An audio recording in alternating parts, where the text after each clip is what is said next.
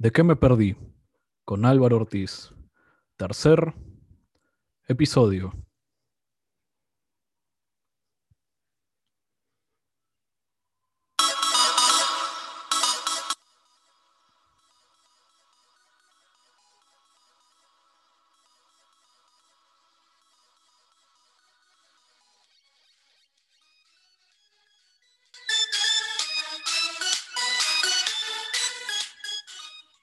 ¿Cómo están? Bienvenidos al tercer episodio de ¿Qué me perdí? Yo soy, como ya me conocen, Álvaro Ortiz. Y ahora sí, el episodio secreto, el episodio que por pequeños problemas técnicos no salió, pero que era el episodio debut del programa. Y lo tenemos aquí a un amigo de la casa, a un maestro de la materia de la que vamos a hablar hoy día, porque es cierto, este mes, o el mes que acaba de pasar, el mes de junio, ha sido un mes de sobredosis futbolera y hay que decirlo, hay que traer a una persona que está a la altura del reto, y yo creo que sobrado. Así que Sebastián Terrones, ¿cómo estás, Sebastián? ¿Qué tal? Hola, hermanito. ¿Qué tal? ¿Cómo están, gente? Un gusto. Sí, el episodio el episodio perdido de, claro. de que me perdí. Se perdió. Se perdió. Ese que queda ahí en toma falsa, ahí después de un año, quizás. Sí, sí, sí, sí. No, lindo. lindo estar acá. Eh, vamos a hablar de, de, muchas cosas, de eso estábamos seguros y espero que disfruten este, este tiempo que, que va a durar el programa. Aquí empezamos, para ser respetuoso, ¿no? Empezamos con el Cherry. Aquí Sebastián no es que viene solo porque se siente y ve los partidos, él tiene una página llamada Partido a Puerta Cerrada en la que colabora con otras personas. Eh, analizan bastante de fútbol, fútbol local, internacional, de selecciones, eh, los pueden encontrar tanto en Facebook como en Instagram. Voy a dejar ahí las redes en la descripción del episodio para que lo vean. Pero, eh, nada, eso. Vayan a seguirlos, hacen un, gran trabajo, así como intento yo hacerlo aquí. Me, si, si, se ven, si se meten por ahí, me van a ver en los comentarios ahí fastidiando o aportando, así que denles una chequeada, ¿no? Sí, bueno, es un programa en realidad bastante entretenido, partido a puertas cerradas. Eh, ya lo dijo Alvarito, es, eh, pueden seguirnos en Facebook o en Instagram. Síganos en los dos mejor. y hacemos cada semana un programa para, para analizar lo que fue esta semana de fútbol. Entonces, ahora que ha pasado, digamos, un, como dijo, una sobredosis futbolera, creo que vamos a tener mucho material de que conversar y mirar con buen augurio lo que se puede venir para la selección, para el fútbol en general entonces síganos ahí, arroba partido a puertas cerradas y nada, van a disfrutar lo que hay. Vamos a darle la vuelta un poco al, al episodio perdido y quisiera, como lo tenemos fresquito con el partido de ayer, esto se está grabando el sábado por si acaso, para que no se lo queden, empezar un poquito con qué balance haces de, de, la selección peruana y su participación en la Copa América, ¿no? ¿Cuáles son tus sensaciones y, y, lo que te ha dejado? Feliz, eh, en primer lugar, soy muy feliz por, por, lo que hicieron los chicos. Creo que fue una copa donde Perú demostró que con muchas limitaciones al inicio pudimos llegar a un cuarto puesto que duele, duele, duele mucho. No por el, por el, digamos, el trayecto que tuvo el equipo, sino duele porque llegó de un gol que simplemente te apaga la luz. O sea, ese gol es un disparo, es un tiro de gracia. Nadie, no hay nada después de ese gol.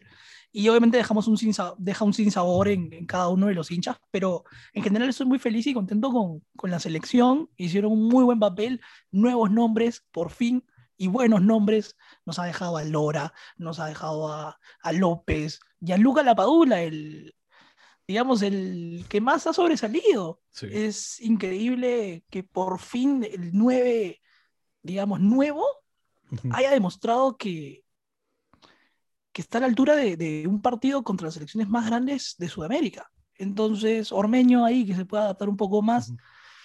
Entonces, es en general creo que un muy buen papel de la selección y ojalá, ojalá que estas, eh, estos partidos que quedan de la clasificatoria sean así de buenos como, como los que hemos visto en, en el mes pasado. Hay que decirlo, el momento de que la Copa América sea aquí a mitad de las eliminatorias es un es un empujón emocional tremendo, la verdad. Que tengas una Copa América en la que llegabas quizás con un poco de ilusión por la victoria en Ecuador, que es un partido que sacan adelante, pero llegas a una Copa América en la que no solo digamos, replicas en cierta manera el rendimiento que tuviste en copas pasadas, terceros puestos o el segundo puesto de la Copa América de 2019, sino que acompañas a eso a encontrar variantes nuevas en posiciones en las que quizás hace un par de meses decías, este pata no juega o se enferma y qué hacemos, ¿no? Entonces, darle confianza a jugadores que quizás llegaban en la selección tragando banca, siendo suplentes, o que también no habían tenido su oportunidad y han podido aparecer y demostrar que están al nivel, ¿no? Sí, en realidad eso, eso es lo más lindo. Como tú dices, eh, hace unos meses sufríamos con los nombres. Eh, el, más, el más sonado era Paolo, ¿no? Se lesiona a Paolo y ¿qué hacemos? Bueno, ahora se lesiona a Paolo y tenemos a Lapi. La Padula, un delantero que, que es imposible no quererlo. Es imposible no querer a la Padula como hincha, como seguidor. Es más, como amante del buen fútbol. Una persona no puede negar que la Padula es un jugador, es limitado. Es verdad, tiene algunas limitaciones, pero te hace unos gestos técnicos que no, no parece. Por ejemplo, ayer, en el partido de, ayer contra Colombia, el partido de la Padula con Jerry Mina era una cosa aparte. Esa marca era un partido distinto. Jerry Mina, que mide como un metro noventa y pico, y la Padula con un metro setenta y ocho, le hacía la guerra. Entonces, eh, tiene limitaciones, limitaciones, físicas, pues a la estatura, pero para nada que tiene limitaciones técnicas. Es un jugador muy, muy bien preparado, eh, digamos, tácticamente y muy inteligente. Y eso creo que era lo que faltaba en Perú.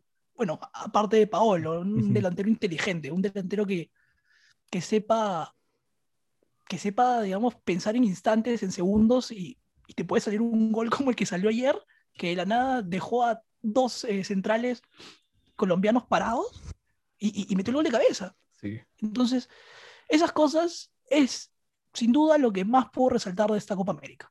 Y, y no solo en la delantera, tenemos a Gilmar Lora, por fin tenemos un, un nuevo lateral derecho después de, de Advíncula. Marquitos López, un genio.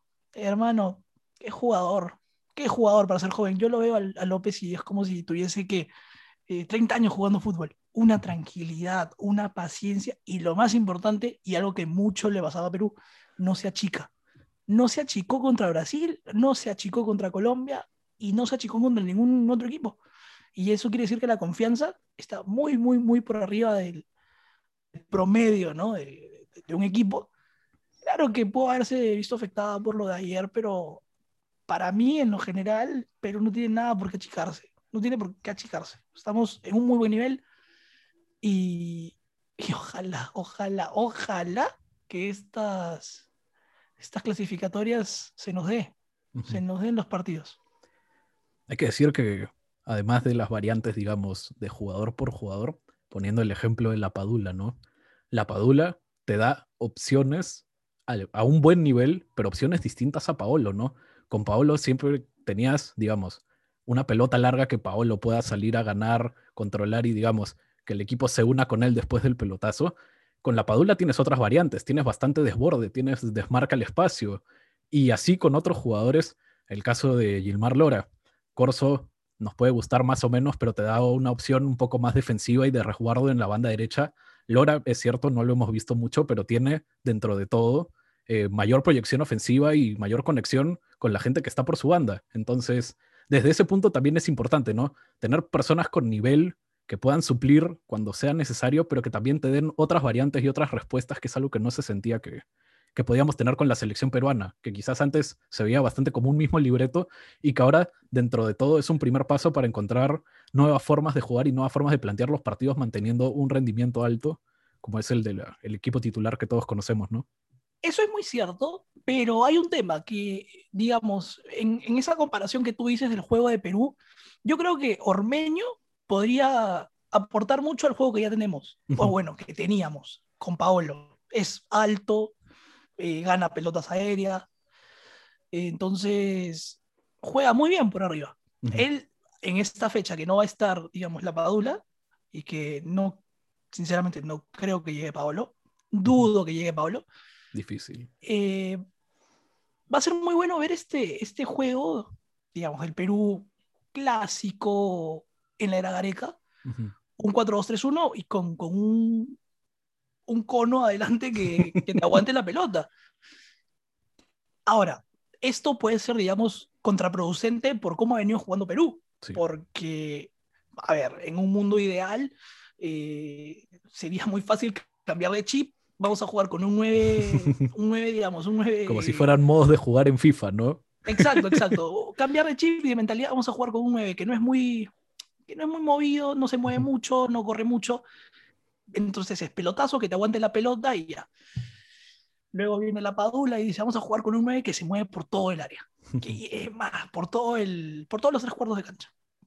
Entonces, sí, con la Paula tienes el pase filtrado. Ahora, imagínate que la nada Cueva esté jugando con Ormeño y ojo que no han tenido muchos partidos juntos con Ormeño de punta y que Cueva le mande un pase filtrado a, Ormeño, lo matas. Ujú. Entonces, vamos a tener que practicar mucho en eso, en, en- en la mentalidad y en estar seguros de cómo vamos a jugar. Y, y lo más importante, empezar a acostumbrarnos a no depender de jugadores, menos a depender del 9, Ujú. que eso es algo que Perú tiene que empezar a, a cambiar. Tenemos que depender de todos. O es más, tenemos que depender de nadie. Si, se nos, si en plena jugada se nos lesiona, por ejemplo, en este gol que pasó con Carrillo que hace el taquito contra Paraguay. Ojo, qué tal taquito que sacó. hermoso eso. Eh, Carrillo está en el piso. Y Yotun encontró un pase gol. Sí, hubo un poco de suerte por ahí con, con, con la gente de Paraguay que pensó que era mano. Fue mano, pero bueno, eso ya es polémico. Entonces, eh, pero lo importante es que encontró el pase y la Padula siguió la jugada. Ahora, hay que empezar a hacer eso, que no dependamos de, de un, de un jugador o, o de unos jugadores. Creo que este momento es clave para Perú si quiere crecer como equipo. Hemos crecido tácticamente, ahora es momento de crecer como, como equipo. No tener, como se dice, la argolla. Es decir, Ujú. todos rotamos, tú te puedes lesionar, no hay un indispensable. Y yo, yo espero, espero, espero, eso es un, un extra, yo espero que pronto sea con los arqueros Ujú. porque ah, tenemos buenos arqueros, tenemos a Duarte, tenemos a Campos, tenemos a Solís, que son, entre comillas, jóvenes, ¿no? 28, 27 años. Un arquero dentro de todo madura a otro ritmo, entonces están a Sí, sí, no, un arquero llega a su madurez para mí a los 31 años, Sí. 30, 31. Entonces, yo creo que ya es momento de empezar a llamar a esa gente. Carvalho y Cáceres, bueno, ya, pues, ahí, ¿no? Ahí están. O me gustaría ver también a Subsuk, ¿por qué no? Entonces, por ahí, por ahí hay que, hay que llevar ese camino. Ojalá el Tigre nos escuche y diga, ah, sí, tiene razón, es verdad. Va a llegar el día, quizás no hoy, pero vamos trabajando hacia eso. Has mencionado una palabra que, que me, me retomó bastante porque es una de las preguntas que quería plantearte, ¿no? Y era el tema de, de la argolla. Es cierto que, que Ricardo Gareca, sobre todo en esta época, ha sido un poco resistente al tema de, de plantearse cambios. Y yo creo que, y esta es mi opinión personal, luego te voy a preguntar a ti, que dentro de todo es consistente con un panorama futbolístico donde no tienes amistosos donde probar jugadores y donde si quieres probarlos es en un momento de matar o morir como son eliminatorias. Dentro de toda esta Copa América tienes un respaldo de resultados anteriores, terceros puestos, el segundo puesto del 2019, en el que digamos, puedes darte la oportunidad de comenzar a probar jugadores que dentro de todo lo ha hecho. No es que Gareca ha puesto a 11 nuevos jugadores, ha hecho algunos retoques, sobre todo con jugadores que ya venían trabajando con él. Entonces, que ese sea un primer paso, ¿no? Y creo que la Copa América le ha caído a pelo a Perú, sobre todo por este tipo de situaciones de encontrar un escenario donde probar jugadores y que demuestren las condiciones que tienen. Entonces, quería preguntarte dentro de todo, ¿no? ¿Lo- ¿Sientes que Gareca dentro de todo va a seguir sosteniendo este sistema de contar con los que, digamos, probadamente funcionan en la selección? ¿O ves unas eliminatorias donde quizás haya un poco más de cambios? ¿Sientes que Gareca va a mantener esa, esa argolla, digamos? Yo lo dije mucho cuando, cuando salió la lista. eh, a todos con los que conversaba sobre los convocados decía que Gareca, es más, en la lista para el partido de clasificatorias antes de, de la Copa América, algunos nombres yo decía están de más. Ujú. No quiero dar nombres porque después me, me cancelan. Pero yo vi algunos nombres ahí que estaban de más. Y mi argumento era que Gareca se está resistiendo al cambio. Quizás por temor, como tú dices, porque no hay esa práctica para poder eh, probar nuevos jugadores, no hay ese tiempo. Pero si no es ahora, ¿cuándo, hermano? O sea, ¿qué mejor, para mí, qué mejor momento que probar a un jugador profesional que en un, en un momento de estrés y tensión bastante alto, donde sabes que tienes que rendir a tu máximo.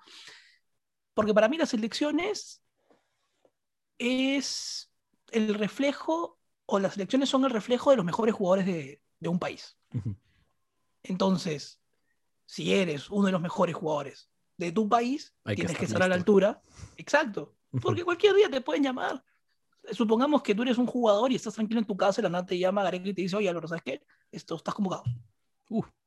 O sea, así de fácil es. Te pueden llamar porque estás rindiendo, entonces tienes que rendir y tienes que estar preparado. ¿Qué pasa?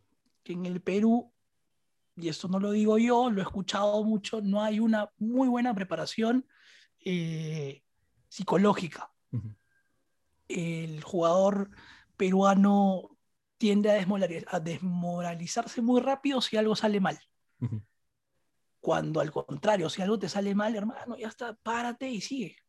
No ayuda mucho la gente. Mm, mira, la prensa peruana te va a chantar mil cosas, te va a pisotear, te va a decir, no, que eres malo. Lo que pasó con Raciel García. Eh, jugó pésimo en la sub-20, creo. Sí. Y todos le decían, no, que Raciel es malo, que qué hace. Anda a estudiar, vuelve a estudiar. Sí, y mira lo que hizo contra Brasil, hermano. No se achicó, sí, sí, es verdad. Pasó buen tiempo, maduró, pero nunca se achicó. Ahora, un beneficio, perdón, eso pudo haber sido consecuencia de qué? De que haya estado con Minges, estuvo con, con los chicos, de, que haya, de que haya un nuevo psicólogo. Entonces, es muy importante la preparación psicológica en los más jóvenes. Creo que eso va a ayudar en un futuro a que no se repita este problema de que, uy, no hay nombres, me juego con la segura. Entonces, sí, lo entiendo a Gareca, no estoy de acuerdo por mi forma de pensar, que es un poco, digamos, más eh, prueba y error. Sí. Pero si estás con ese problema de que se desmoraliza muy rápido, por ejemplo, Cueva se salió del partido muy rápido, le salió mal esa jugada de, de ayer, vino el gol, Cueva, otro partido, se fue, se perdió.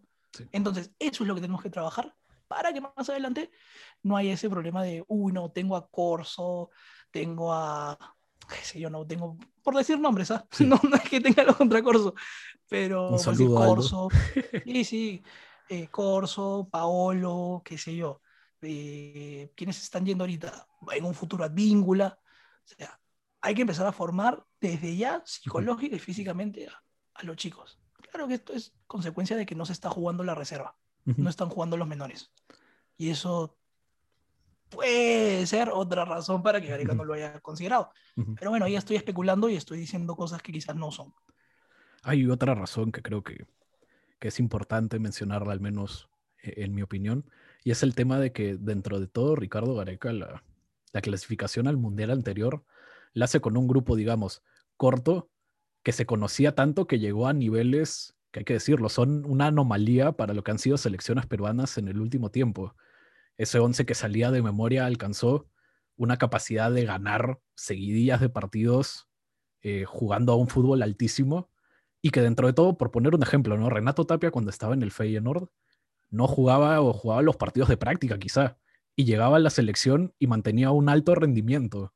Entonces creo que Gareca se ha quedado bastante con esa idea de que quizás eh, estos, este grupo de jugadores, estos 14, 15 que, que salían casi de memoria, los 11 que empezaban, los tres cambios, eh, alcanzaron un nivel tan alto independientemente del nivel de selecciones que hay que decirlo. Quizás Zagareca está confiando mucho en que esos momentos van a repetirse bastante y no siempre va a ser así, ¿no?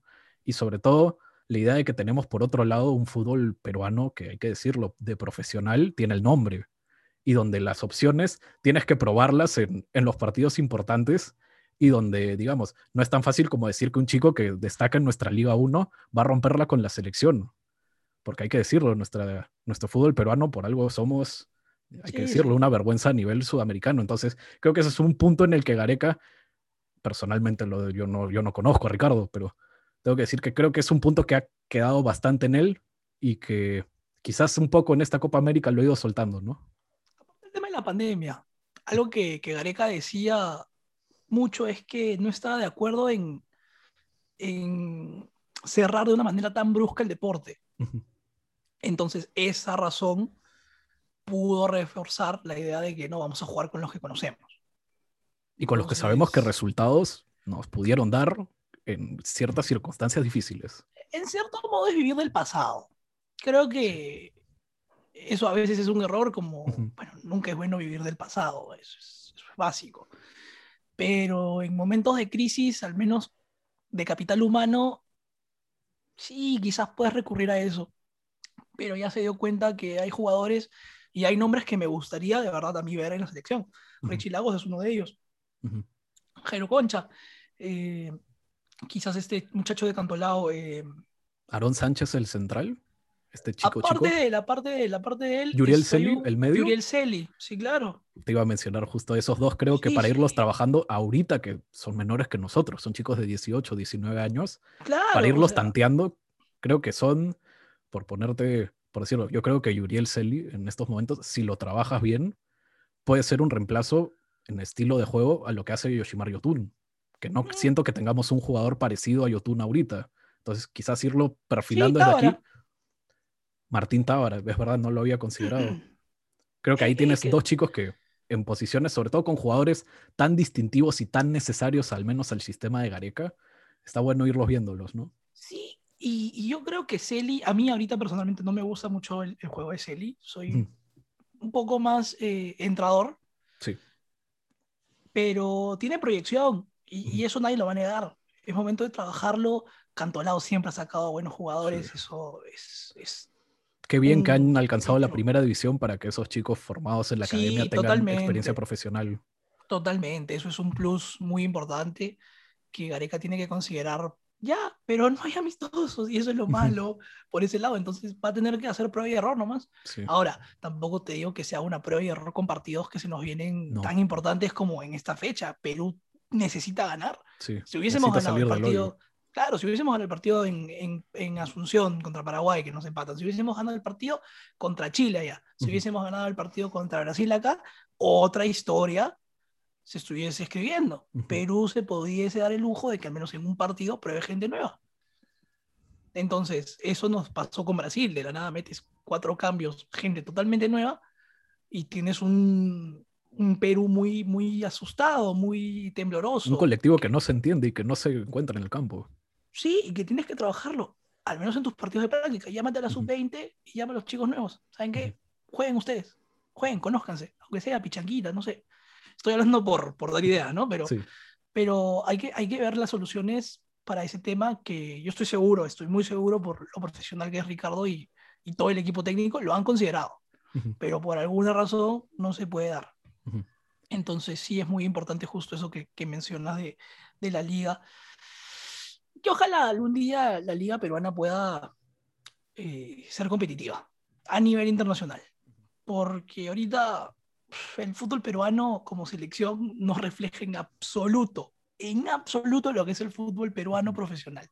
Profesional, entre comillas. Sí.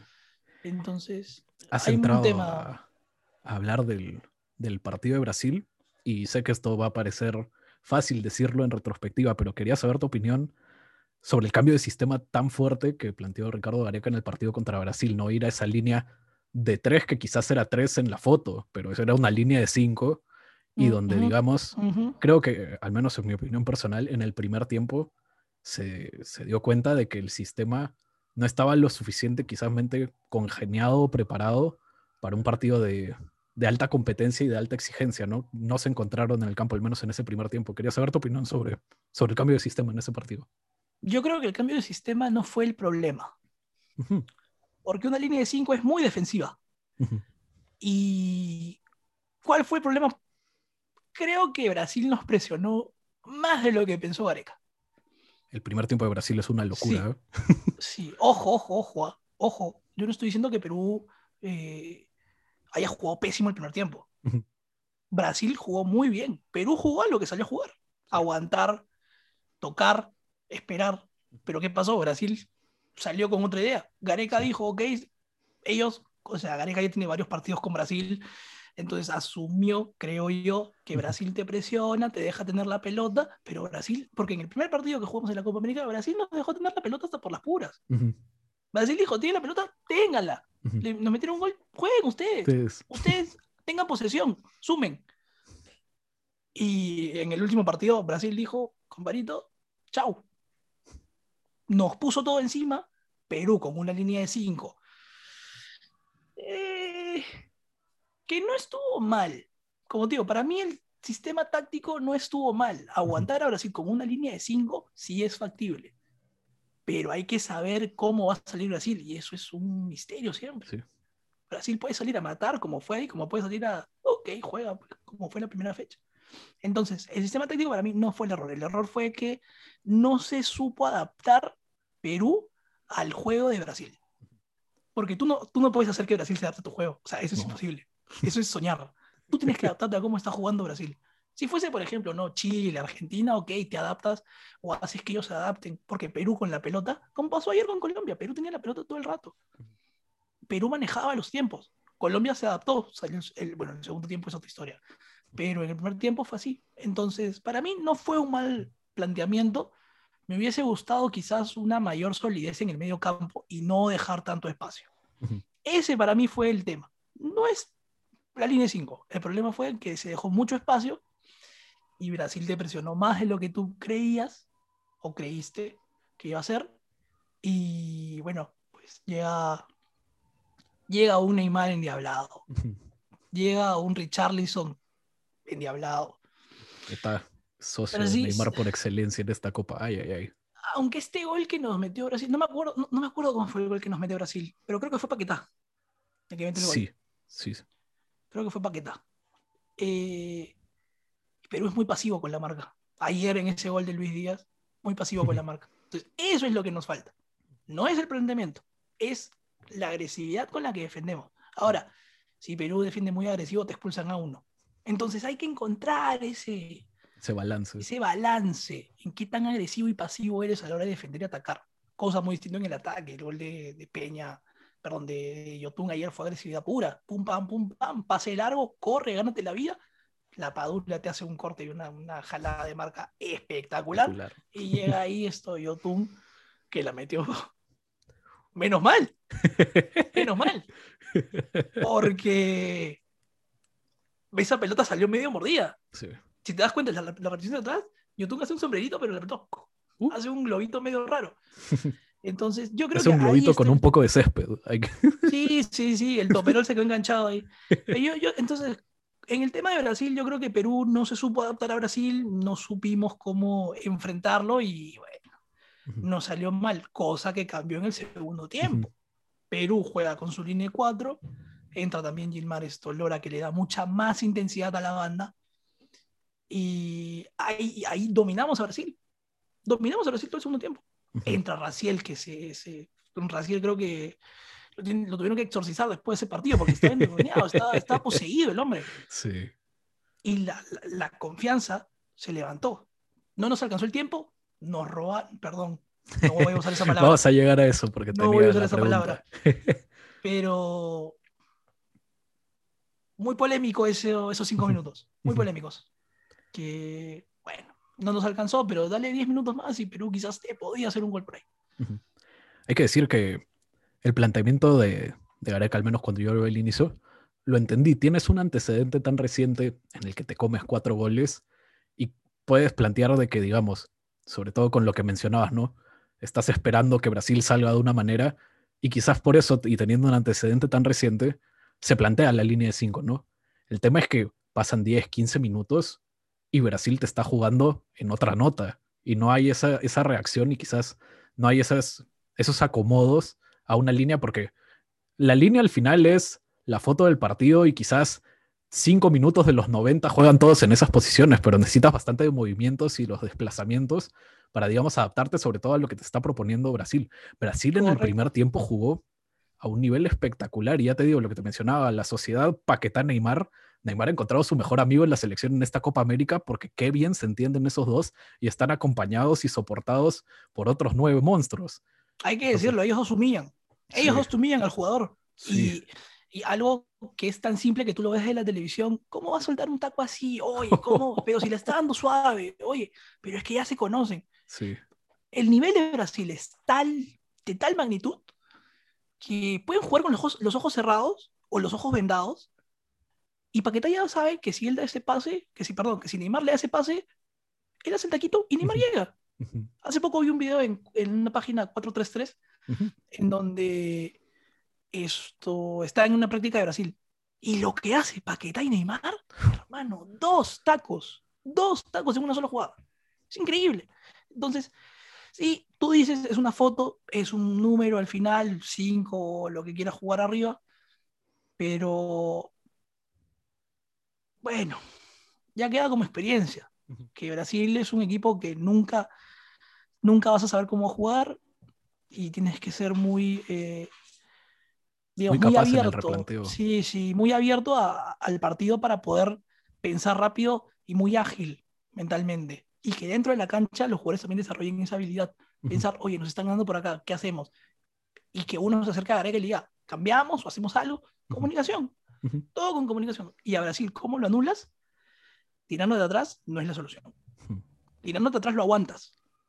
Pero a Brasil lo anulas jugándole de tú a tú. No importa si te comes cuatro goles, ¿eh? pero a Brasil lo anulas jugando de tú a tú y como lo hizo, como lo hizo Raciel. Tienes que agrandarte. Agrandarte y decirle a Neymar, oye Neymar, ¿sabes qué? Yo soy igual que tú. Yo juego igual que tú. Tú puedes hacer una filigrana, yo también puedo hacer una... Obviamente esto es psicología nomás, ¿no? En la vida real Pero eso es lo que tenemos que hacer, al menos cuando nos enfrentemos a un jugador tan grande como, como Messi y de una calidad eh, muy, muy notoria como Neymar. Ojo, que no, acá sí quiero decir algo, para mí Neymar no es un jugador muy grande. Para mí Neymar es un buen jugador, pero tiene esas habilidades blandas eh, muy poco desarrolladas que lo harían un crack, para mí. Hace unos momentos saliste con el chipura en alto hablando de, del arbitraje y quería preguntarte un poco tu opinión, apreciación personal sobre el VAR, ¿no? Este sistema de videoarbitraje que dentro de todo eh, se ha planteado para hacer un fútbol un poco más justo, que quizás en el partido eh, contra Perú, el arbitraje y el sistema de videoarbitraje, quizás, y esto te lo digo yo en, mi opinión personal, creo que hay una situación con el VAR que en estos últimos partidos se ha demostrado un punto ciego del VAR. Y es que, digamos, eh, el, el videoarbitraje y sabemos que los árbitros van a tener un criterio propio a la hora de evaluar, pero esa incapacidad de que, digamos, tú sepas que hay una jugada en la que hay un error en el cobro del arbitraje, y esta es una idea loca que, que te planteo, ¿no? No sé si conoces en el tenis el sistema del challenge. Sí, claro, el ojo Quizás, y esto es hablando al aire, lo he pensado poco, la verdad. El punto ciego que yo encuentro es que hay jugadas en las que, digamos, el arbitraje, por una u otra razón, no se expone a, digamos, a revisar la jugada de nuevo. Entonces, una idea, ¿no? Que quizás los capitanes tengan una oportunidad para solicitar al árbitro, oye, está bien, tú no crees que debes revisarla, pero yo te digo, anda, revísala. Y ya, si te hice revisar por las puras, eh, dentro de todo, no sé, me sacas una amarilla, pierdo un cambio, como en el fútbol americano, que por ejemplo, si sale mal la revisión, te quitan un tiempo fuera. Entonces, dentro de todo, quería saber un poco tu opinión sobre el videoarbitraje y los puntos ciegos, si compartes el punto ciego que crees que te estoy presentando. No lo había pensado así. Muy interesante la, la forma como lo planteas. Eh, a ver, de lo mi opinión es que te ayuda un poco a hacer un juego más limpio entre comillas. Porque la máquina no se equivoca. La máquina jamás se va a equivocar. El que se va a equivocar es el árbitro. Entonces, yo voy a estar a, favor del bar el día en que todo sea mecanizado. En que, qué sé yo, pues, supongamos así como Siri, como Siri o, o, esto, ¿cómo se llama? O Alexa, y que tú le digas, Siri o Alexa, fue penal, y Siri, ah, sí, choca una mano. Ah, ok. O sea, la máquina no se va a equivocar. Pero el árbitro es a criterio. Entonces.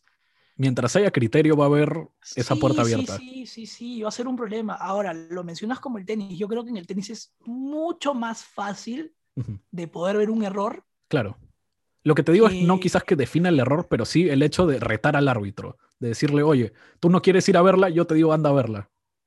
Uy, pero hermano, ¿cuántas veces se van a parar el, se va a parar el partido con eso? Y por eso en sea, el tenis no es que es tienes tema. ilimitados retos. Claro, claro. Y pero, sobre todo ejemplo, la idea del cambio de la tarjeta es el hecho de que no, no pares el partido por las puras y de que haya cierto tipo... Esto es una idea de, de, digamos... yo creo de que sanción, esto ¿no? aplicaría muy bien en jugadas como la de Thiago Silva, en que son ahí en el área, o en una falta o en una mano comprometedora que Claro. resulte en una jugada que te complicó. O en una expulsión, las jugadas que se utilizan Sí, para el bar, ¿no? Sí, sí, sí, pero ¿quiénes juzgan? Ese es el tema. ¿Quién va a juzgar ese videoarbitraje? ujú. Lo que pasó en Perú acá con Bascuñán y el VAR es una cachetada a todos los árbitros y una falta de respeto a todos aquellos árbitros que son justos y que te dicen esto es falta, esto es falta. O sea, es una falta de respeto. Es una falta de respeto al hincha, es una falta de respeto al, al- al equipo. Es una burla. Se están burlando de nosotros de que yo, o sea, voy a hablar un poco con, con el hígado. Tranquilo. Yo como, como peruano veo que Zambrano se adelanta a Neymar. Sí, Zambrano es muy brusco, Zambrano es muy tosco para jugar, pero ¿dónde está el penal ahí? O sea, yo en ningún momento vi que Zambrano le pusiese el codo o que Zambrano le pisara el tobillo. Ayer a la Padula le pisaron el tobillo. eh, un colombiano. ¿Y qué pasó? Juegue, juegue. Entonces, ¿quién, a ver, ¿quién te da un estándar de cuándo es penal, cuándo es expulsión, cuándo es roja? El reglamento del- de la FIFA te ha puesto que esos, esos árbitros lo estudiaron para el examen. Sí. Está en el acápite de la página 238 en letras chiquitas, probablemente. Sí, es más, hasta bajito, bajito, bajito, abajito puede estar. Pero Sí. yo te apuesto que en Sudamérica el bar es muy pobre. En Inglaterra es al toque. Mira, en Inglaterra muy pocas veces he estado en desacuerdo. En la Premier, el bar, increíble. Muy efectivo. Acá en Sudamérica es el problema. Y yo creo que eso ya tiene que verse desde un tema un poco más administrativo. Quizás la Conmebol, quizás eh, la Asociación de Árbitros. ¿Quién ve ese tema? Nadie lo sabe. Pero yo creo que va más por ese tema administrativo que, que por el bar en sí. El bar es bueno, sí, te quita un poco de emoción, te quita ese, digamos, esa, esa sensación de que la picardía. nada- exacto, esa, esa, esa, esa, ah, con el respeto a los oyentes, esa pendejada. Ay, tranquilo, el episodio se eh, sube en explícito, tú Ah, exprésate ok, como quieras. excelente, excelente. Esa, esa pendejada que caracteriza al jugador sudamericano. Ah, Esto es verdad, el jugador, ju- el jugador sudamericano es mucho más pendejo que el jugador eh, europeo. Ujú. Porque el- acá somos más pícaros, somos más. Sí. mm, ¿Cómo te puedo decir? Acá sí, sí te jalamos la camiseta de una manera muy eh, mañosa, por así decirlo. Muy, muy pendeja, ahí por abajito, o, o te estamos ahí empujando por atrás. O como, como lo que hizo Vargas con, con Cuadrado. ¿no? Y eso, eso sí no lo puedo decir por acá porque ya es muy explícito. Pero así, así es, así somos acá en Sudamérica. En Europa, no tanto. Pero mira la Padula, por ejemplo. Sí. O sea, la Padula, no, la Padula es bien maleado, ¿ah? La Padula yo lo veo jugar, la Padula va y te marca y te deja un codazo ahí. Sí. Pero es por el tipo de fútbol. En Italia son bastante brujos también Uh. para jugar. Entonces, imagínate si hubiese un bar como Inglaterra acá.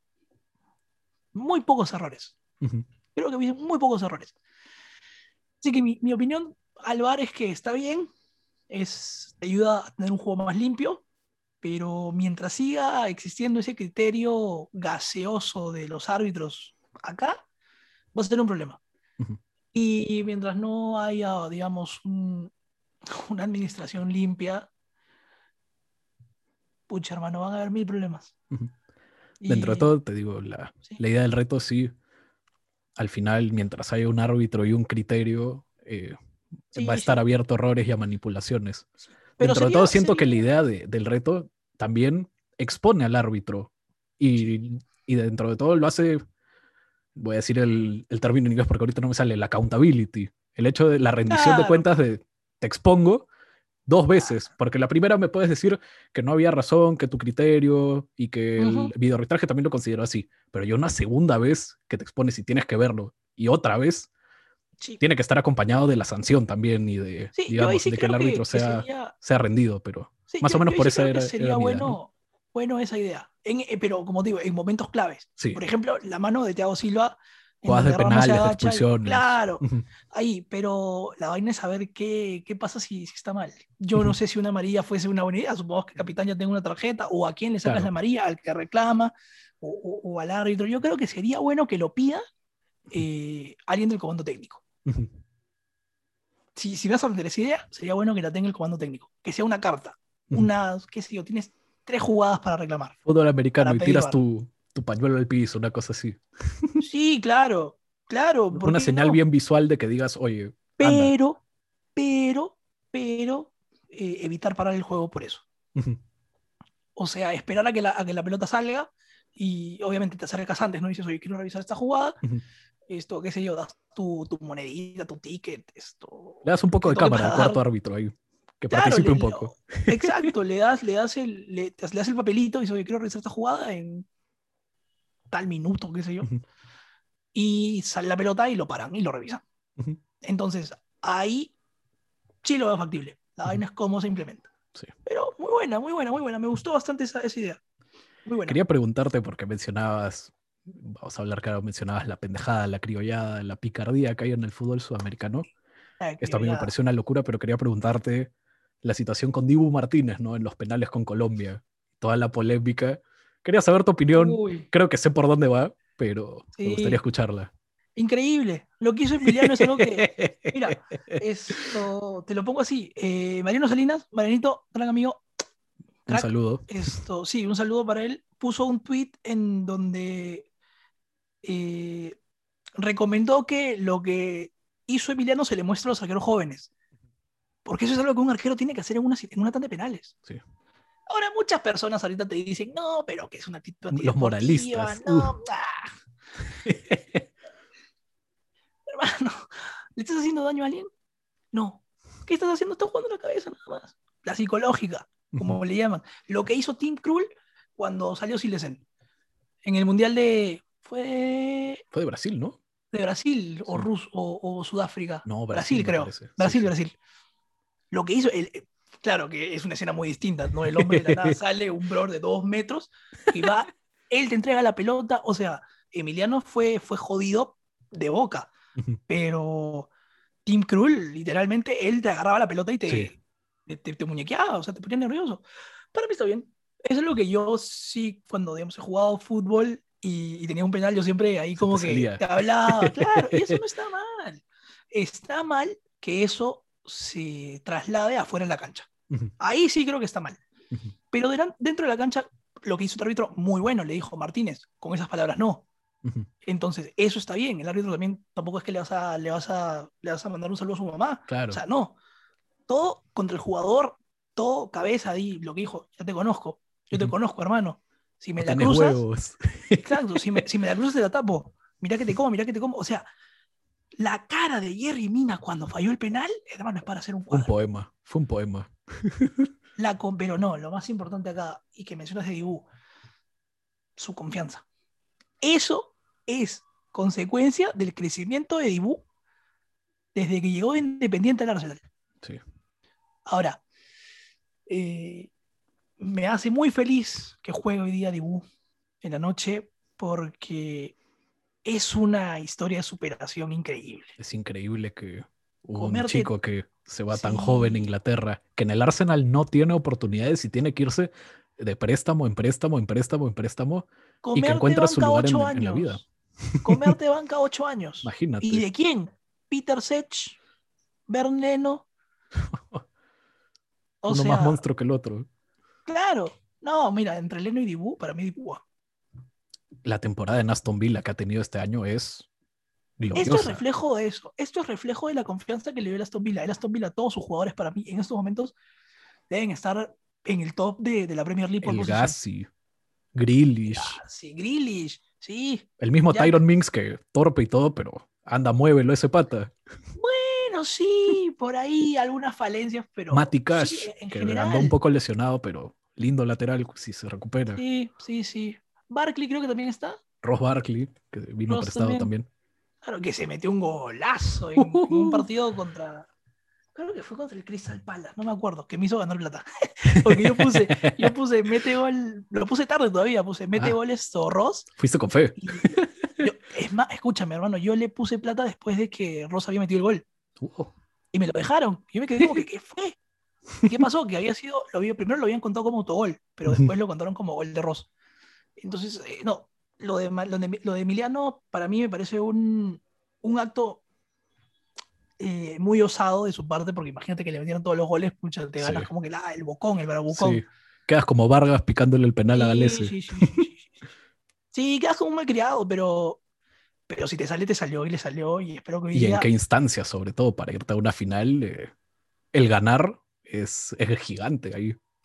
Es que lo, mira, Colombia se gana anticuerpos solo. Tengo que decirlo, disfruté muchísimo porque qué mal me cae Jerry Mina. Y Davison Sánchez es un jugador que al menos a mí me genera ciertos anticuerpos. Entonces verlo y que haya sido esos dos fue casi poético, la verdad. No son malos, no son No, malos no, no, jugadores. para nada. Pero sus actitudes, de- mira, la actitud de Colombia eh, está bien, sé canchero, Sí. pero yo veo a la Colombia de Peckerman, todos podían ser malcriados en la cancha, te podían hacer lujitos, todo lo que tú quieras, Fueron unos señores. pero eran unos caballeros. Sí. Falcao, tenías al Tigre, tenías a, a James ahí creciendo, tenías a Ospina, tenías a Santi Arias. O sea, tenías un equipo mucho más, eh, ¿cómo te puedo decir? Profesional. Por ahí. Quizás no es la palabra, pero Que, que A- a- las a lo situaciones y lo que los ambientes en los que están, ¿no? claro. Separa tú muy bien la cancha de, de lo demás. Sí, yo entiendo que, te, que está bien, celebra, baila, pero celebra para la cámara. No celebres para humillar al rival. Esa cosa para mí no me parece en absoluto algo que, que se deba hacer. Entonces, o hazlo en tu camerino, ¿no? Ahí adentro, baila, todo lo que quieras, haz tu fiesta. Pero siempre hay que tener un respeto al rival. Por más que, que sea pues tu, tu eterno rival. Y eso, al menos, esos gestos me recuerdan mucho a Chile. Sí, eso te iba a que- decir. Que se ganó, que se ganó muchos anticuerpos. Sí. Sí. Y yo a Chile cuando pierdo, yo disfruto que Chile pierda. No, No por el, el hecho de que sea. No por el, exacto, no, no por el hecho de que, de que- de que sea mal equipo o de que jueguen bien. Chile tiene nombres, no está jugando como suele jugar, porque Ujú. tampoco hay recambio. Pero por actitudes, hermano, que los goleen 20 a 0, yo feliz. Y ahora a Colombia, que los goleen 20 a 0, yo feliz Sí. pero por actitudes. Pero por fútbol, no, en fútbol no, no, no me meto, son muy buenos. Lo que, lo, que, lo que tiene como Luis Díaz, y es más, que son, entre comillas, jóvenes, ¿no? Que les enseñen eso. No, bueno, pero ¿qué se va a hacer? Ahí tiene mucho que ver el técnico también. Para ir dándole la vuelta a la, a la Copa América, quería preguntarte por el partido que se viene acá nomás, a un par de horas de la grabación, el Brasil-Argentina, ¿cómo lo estás viviendo y qué te esperas? Ay, Dios mío, ¿qué te digo? Yo fui una vez a un Brasil-Argentina en el 2004, en la final. Wow. Me acuerdo, sí, sí, sí, dato curioso, en el que Adriano mete este gol a último minuto. Sí, eh, que la, escúchame, yo estaba justo, yo tenía uf, 98, seis añitos. tenía seis años, tenía seis años. Y mi papá eh, le iba a Argentina, perdón, mi papá le iba a Brasil. No, mi papá le iba a Argentina, mi mamá y mi abuelo le iban a Brasil y yo con mi papá le íbamos a Argentina. Entonces, en mi casa, mi papá, un, beso al cielo a él, él siempre iba por Argentina. Mi mamá y mi abuelo siempre iban por Brasil. Yo también he ido por Argentina. Siempre he ido por Argentina. No porque, porque haya algo ahí con Argentina, sino porque Argentina siempre ha sido el equipo chico en contra de Brasil. Entonces, en esa final, en donde Adriano metió un golazo, donde creo que, que Marcelo Bielsa estaba pidiendo tiempo, y sí, se había pasado un poco de tiempo. Sí, sí, sí, véanlo, véanlo, véanlo. Un partidazo.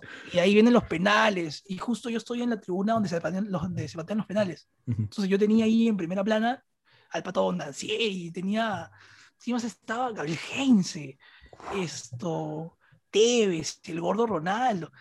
Hermano, ¿qué tal partido vi ese día? Partidazo. No me acuerdo mucho, recuerdo algunos flashbacks, algunas cositas que he visto ahí en YouTube, pero lo vivo con, con, esa, con esa emoción de que me trae, espero que me traiga esos recuerdos de, infancia en donde no se ve un Brasil-Argentina hace mucho tiempo, en una final. Y espero, es todo corazón, que se la lleve Frionel. De verdad. ya le toca, ya le toca. No, solo por eso. solo porque no le deseo el mal a nadie, jamás le deseo el mal a nadie, pero no quiero ver a Neymar con una copa. No quiero, no quiero, no quiero, no quiero, no quiero. No quiero. Este equipo de Brasil, eh, para mí, no merece esta copa. Wow. O sea, por lo, y justo por lo extrafutbolístico. Porque por fútbol, hermano, que ganen el mundial. Pero los temas extrafutbolísticos, que aunque me digan, no, pero estás combinando fútbol con lo que es afuera, el árbitro está dentro del campo. Al menos la sensación, yo que antes era un poco más escéptico, hay evidencias que me, que te, están ahí. dejan pensando, claro, te hacen pensar y dices, hermano, de verdad, o sea, de verdad, la pregunta clásica, ¿de verdad Brasil necesita ayuda para comerse a Sudamérica? no, no, que jueguen, con todas las de la ley. Que jueguen hasta sin árbitro y te golean. Sí. Pero. hazme tres guachas y dos globitos. Sí, sí, sí, totalmente. Pero ese, ese lado extrafutbolístico es lo que me. Lo que me la, me la baja y me pone triste y, y no me gusta mucho. Yo soy un jugador, un jugador cuando, cuando juego, ¿no? O es más, los que, los que me conocen, soy una persona que, que me gusta mucho hacer las cosas bien, soy muy correcto con esas cosas, nunca, por más que, que le haya ganado, qué sé yo, a mi archirrival, a alguien que, que no me lleve bien, esto, le haya ganado algo, jamás le voy a gritar en la cara gol o, o jajaja, te gané. hay que tener respeto y, hay, que, hay que formar muy bien a los jugadores para que pasen justo este tipo, para que no pasen justo ese tipo de cosas.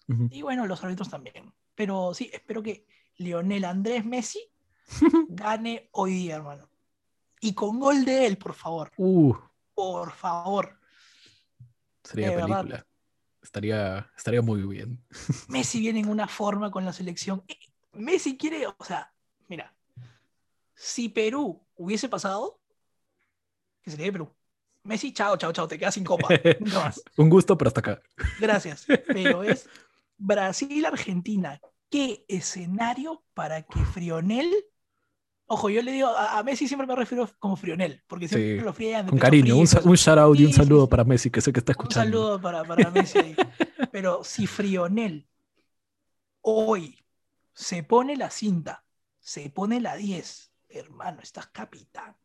La 10 del Diego. Está jugando con tu chimpunes F50. De Messi en su mejor momento de chivolo. Y está jugando contra Brasil. Los ingredientes están. Ojalá que no sea como siempre. Y tienes a Emiliano Martínez atrás. Ya. ya. Tienes hasta ahí. Y tienes a Laucha arriba que, está, que está con gol. Pero, pucha, ojalá que hoy día Scaloni plantee bien y, y le rindan sus jugadores. Porque Argentina, si algo hay que reclamarle, es que a veces el planteamiento puede ser bueno, pero en el hombre por hombre, Argentina mal, no rinde no encuentra ese equipo. Hoy. Ha sacado partidos adelante que le han costado dos, tres, cuatro, cinco vidas. Sí, y es más, les, han hasta empatado en algún momento y han tenido que voltearlo sufriendo. O por una genialidad de Lionel. Entonces no puedes hacer eso. No, pueden, no puede pasarle eso hoy día contra Brasil. Contra Brasil es ganar o, o morir. Pero para mí es ganar y ganar. Hoy Argentina tiene que creerse y decir, estamos en una final estamos contra Brasil, es momento de bajárselos de su nube. Vamos a. eso, es todo lo día de, Argentina. Va a hacer un poco la conexión que, otra vez, mencionarles: partido a puerta cerrada, Facebook, Instagram. Sí, sí, sí, sí, sí. Vayan a seguirlos porque el post de este partido y muchas más cosas las van a tener por ahí. Y sobre ese tema quería preguntarte un poco. hemos hablado en, esta, en el episodio perdido un poco sobre, sobre la iniciativa, pero quería preguntarte porque al, momento de analizar los partidos creo que se ve. Quería preguntarte tu forma de ver los partidos, digamos, ¿qué haces más o menos cuando ves un partido? Sobre todo un partido que vas a analizar para, para partido a puerta cerrada, si hay algún detalle o algún adicional que haces para, para analizar un partido, ¿no? Sí, antes de, entrar a eso, quiero decirte que gracias por, por esa entrevista, hermano. He sacado todo lo que tenía de fútbol y, se nota en, la, forma de intensidad como he hablado. Ha jugado con doble pincel en las manos. Sí, sí. Generalmente mi voz no es tan, mi voz es aguda, ¿no? pero no es tan chillona como ahorita, sino que he hablado con, con, sentimiento porque tenía muchas cosas ahí de varios Hay que decirlo, en términos relativos también, las dos voces acá se nota un poco más. Auto cherry, auto cherry. Sí, sí, sí, sí. Pero mira, ¿cómo ve el partido? Como diría Loco Barras, con los ojos.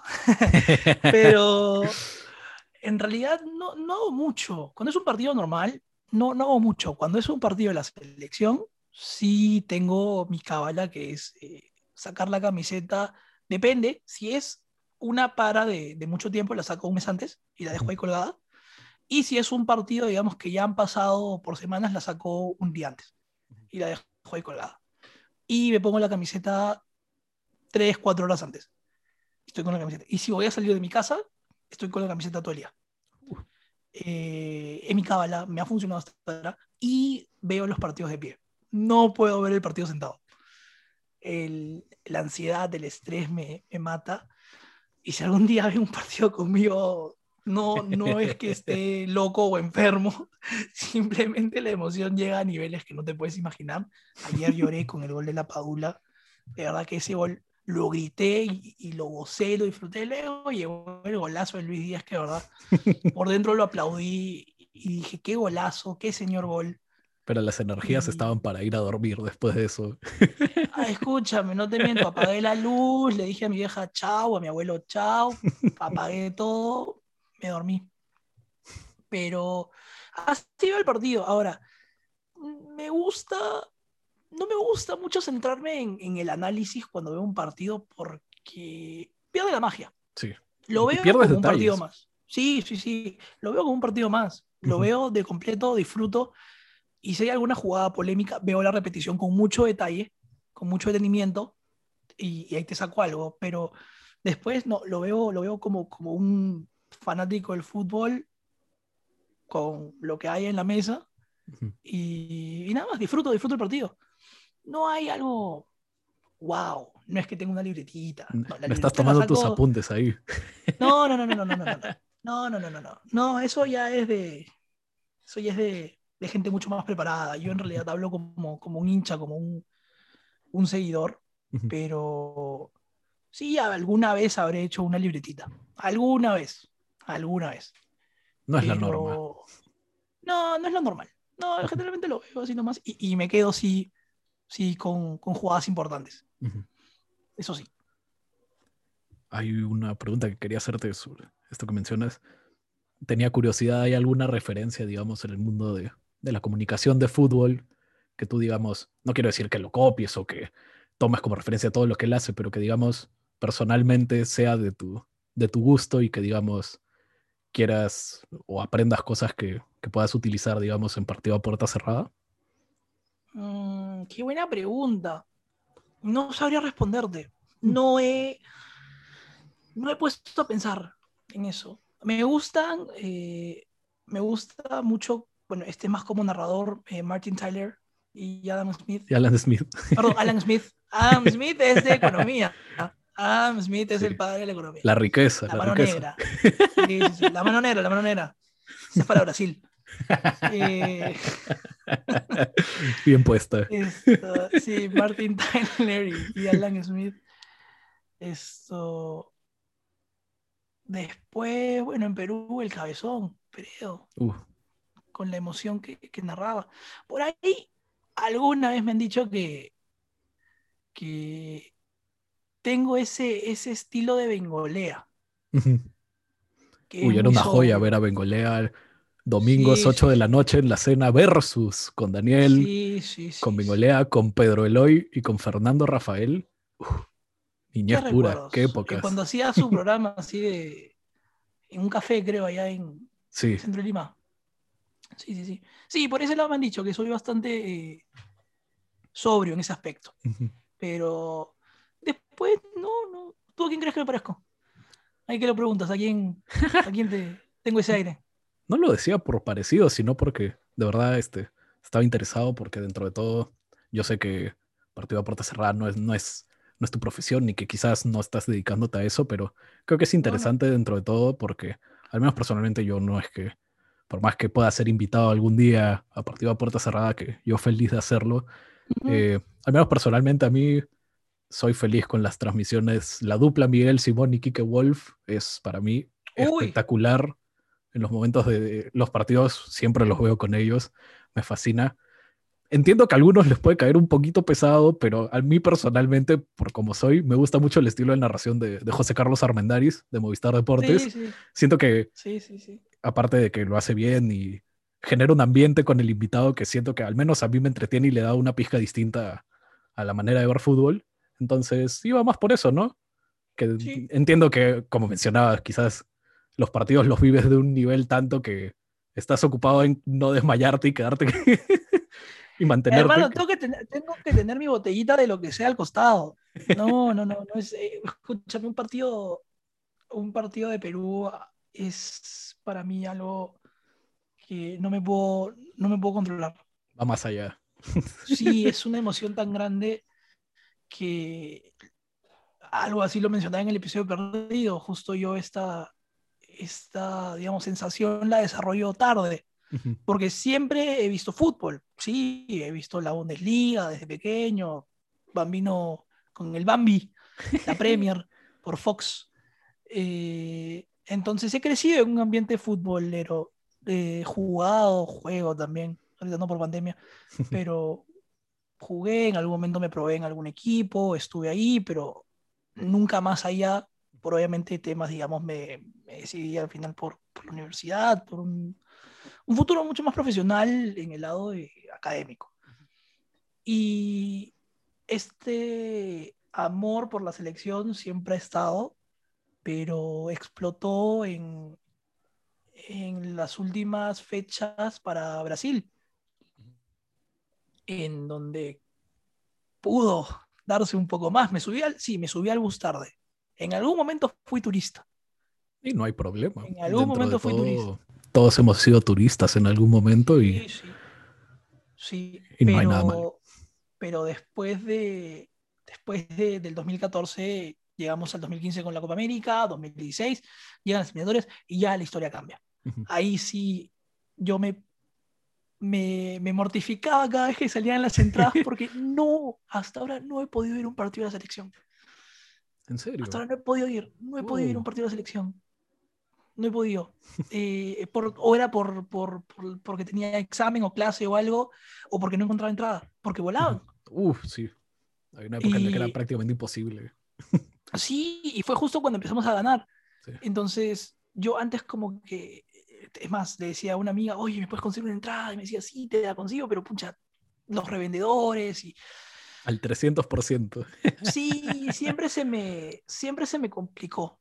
Me hubiese gustado ir a un partido para la clasificación a Rusia, me hubiese gustado ir a Rusia, eh, pero siempre intento apoyar a la selección, aunque sea, algunos creen en lo que es la vibra, en esas cosas, con las mejores vibras del mundo desde donde esté. No importa si estoy en la Conchinchina, pero desde ahí voy a estar con mi camiseta. Es más, te cuento una. Eh, en el partido Perú-Colombia, que perdimos desafortunadamente por un partido horroroso, eh, fue cumpleaños de uno de mis mejores amigos, Jean Paul. Quien, si Jean Paul, si algún día escuchas esto, ahora soy eso para ti. Eh, él sabía que jugaba Perú y sabe, me conoce y dice, Cholo, es mi cumpleaños, vamos a ir a comer. y yo, bueno, dale, vamos a comer. Pero ¿van a pasar el partido? ¿Sabes? Y me dice, pucha, no sé, hermano, pero vamos a ir a tal lugar. Y ese lugar que fuimos habíamos ido antes y no tenía televisor. Y yo en mi cabeza estaba, para colmo, fui con mi maletita por la laptop de la chamba porque siempre fui responsable. Y esa maletita fue con la excusa, fue con la excusa de meter mi camiseta también adentro. Porque me dijeron explícitamente, ni se te ocurra ir con camiseta. yo feliz y yo se con me ocurra cambiarme. No, o sea, o sea, así me dijeron, no. El vacío legal. Fui con camiseta blanca y pantalón rojo. No, mentira. Pero metí en mi maleta en la camiseta y bueno, estaba en el taxi yo le decía al taxista, maestro, pero voy acá y pucha, no sé qué hacer. Y me dice, pero el partido es a las nueve. Sí, maestro, el toque queda, pucha, sí. pero no seas iluso. Y yo, ¿por qué? Me dice. ¿cuáles son las probabilidades de que no pasen un partido de Perú? Yo le digo, hermano, no sé. Bajísimas. Pero, este lugar es tan. este lugar es tan blanco que, que de verdad, yo sí te creo, yo sí te creo que hay gente que va para no ver fútbol. Y me dice, pucha, sí, pues yo le digo, aparte, tío, es en último piso, es un rooftop, no hay nada. Y me dice, bueno, pues lo tendrás que ver por radio, lo tendrás que escuchar por radio o lo verás por Movistar Play. Y yo, ya, pues Movistar Play será. Y llevé mis audífonos todavía con Bluetooth para ponerlo ahí caleta. Entonces yo estoy así todo triste subiendo y la, la, la chica le digo, digo, hola, disculpe esto, eh, ¿van a pasar el partido? Me dice, no, porque cerramos a las nueve. Yo estaba llegando ocho y media, porque cerramos a las nueve. nueve. y, y la chica esto me dice, arriba no sé si lo vayan a pasar. Y yo, pucha. Ojalá. Ya, bueno, veamos. Entonces esto pasa esto, yo voy al ascensor y yo ya todo desmoralizado, estaba triste, diciendo, voy a perder el partido de mi selección, no sé qué voy a hacer. Bueno, ya por, por, por, por este día será la excepción por el cumpleaños de mi mejor amigo. Entonces yo estoy ahí subiendo así todo triste y melancólico, en eso se abre el, el ascensor y una pantalla gigante atrás. hermano, me volvió, el, me volvió el alma al cuerpo. Estaban pasando el partido de Chile contra Argentina, creo, no me acuerdo. Si no me equivoco. Fue el partido previo a Perú-Colombia. Y yo, pucha, dije, ¡ay, televisor! Lo primero que hice fue escribir por el grupo, ¡ay, televisor! Vamos a ver el partido de Perú, vieja.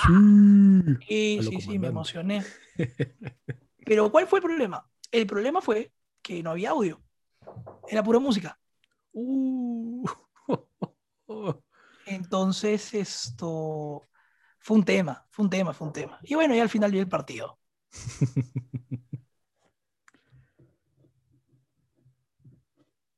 Ay, que este. Qué locura de experiencia, la verdad. Es, es una experiencia distinta ver a la selección peruana y dentro de todo, a todos nos genera, ¿no? Eh, parte de nuestro día se ve afectado por, por la selección, sea un poquito mejor para peor, y qué bueno que dentro de todo, digamos, hayas tenido la oportunidad de, de experimentar tantas cosas acompañado de la selección, ¿no? Sí, y esta Copa América fue muy lindo porque no veía con mi abuelo un partido hace mucho tiempo, por pandemia en general. Unió mucho más a la familia, hemos estado, sí, eh, los domingos acá viendo partidos desde la tarde, siempre con, con todas las protecciones del caso, ¿no? Nos uh bueno, ellos ya están vacunados, eh, ya hay vacunas acá en la casa, estamos mucho más tranquilos, pero eh, por ese lado sí nos unió mucho más y fue muy lindo. El fútbol sin duda es un muy buen motivo y una muy buena excusa para juntarse. Es un vehículo ideal casi. Sí, aunque es, es una experiencia distinta el, el, vivir un partido, ese componente más allá de lo que se juega en los 90 minutos y en la cancha es, es casi indescriptible.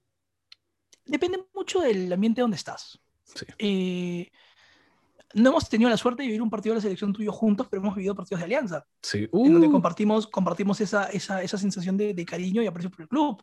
qué lindo. Entonces, qué épocas. no- hemos gritado goles juntos, nos hemos abrazado, eh, nos, hemos- nos hemos abrazado con gente que no conocemos. Con el tío taxista y el tío un Frepap poquito para, también. para que no se sientan eh, cuando vamos al estadio dentro de todo es, es muy gracioso porque algunos sabrán, mis, mis amigos más cercanos, yo soy socio de Alianza desde hace más de 10 años, antes de que viniera la época de, de Pocho Alarcón, se abrió la, la convocatoria para socios, El se cerró y bueno, cayó todo lo de Pocho y por eso es que los socios de Alianza, te soy sincero, creo que no somos más de mil y porque no se ha vuelto a abrir una convocatoria para socios por esto de las administraciones temporales.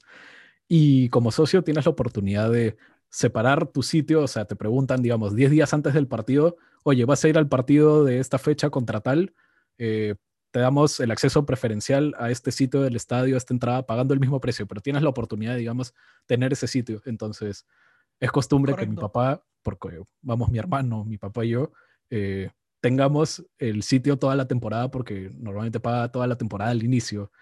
Y, no somos los únicos, y es lo gracioso que, que, lo mencionaba Sebastián, porque las personas con las que comparto el partido todos los domingos son siempre las mismas. Adelante es un tío más o menos 50, 55, 60 años, que trabaja como taxista y que disfruta muchísimo eh, irse al bar que está fuera de Matute y llenarse de cervezas antes de los partidos. A veces se le pasa, hay que decirlo, porque a veces llega en la mitad del primer tiempo preguntando cuánto va el partido. Eh, normalmente va con su primo, digo con su hermano. Y, sobrino, sobrino, ¿cómo va? ¿Cómo va? y además lleva a sus dos hijos, que lo gracioso es que a sus hijos los dejan en el estadio mientras él se va a chupar. El pata rompió la Matrix. Pero entonces llega a ese punto en el que, y, y por otro lado, a nuestra derecha hay otro señor también de la de mi papá, que es impresionante porque, sinceramente, para el 2019 probablemente el señor estaba bordeando los 180 kilos de peso. Y llega un día en la temporada 2020, figurita, llega con 95 y siempre va con su hijo, que es interesante porque estoy seguro que su hijo va todas las veces que pueda comando, pero cuando va con su papá lo acompaña y es ese hincha de sur que digamos está en Occidente ahí porque está acompañando a su viejo, que se aguanta. Que se aguanta, sí, sí, sí, sí, sí. y al otro lado viene un señor, un pata cuarentón con su hijo, que es con el que más, él es el táctico, porque él habla del partido, de cómo ve las, las cosas, te habla sobre la jugada, por qué no salió, que se sienta al costado, es impresionante.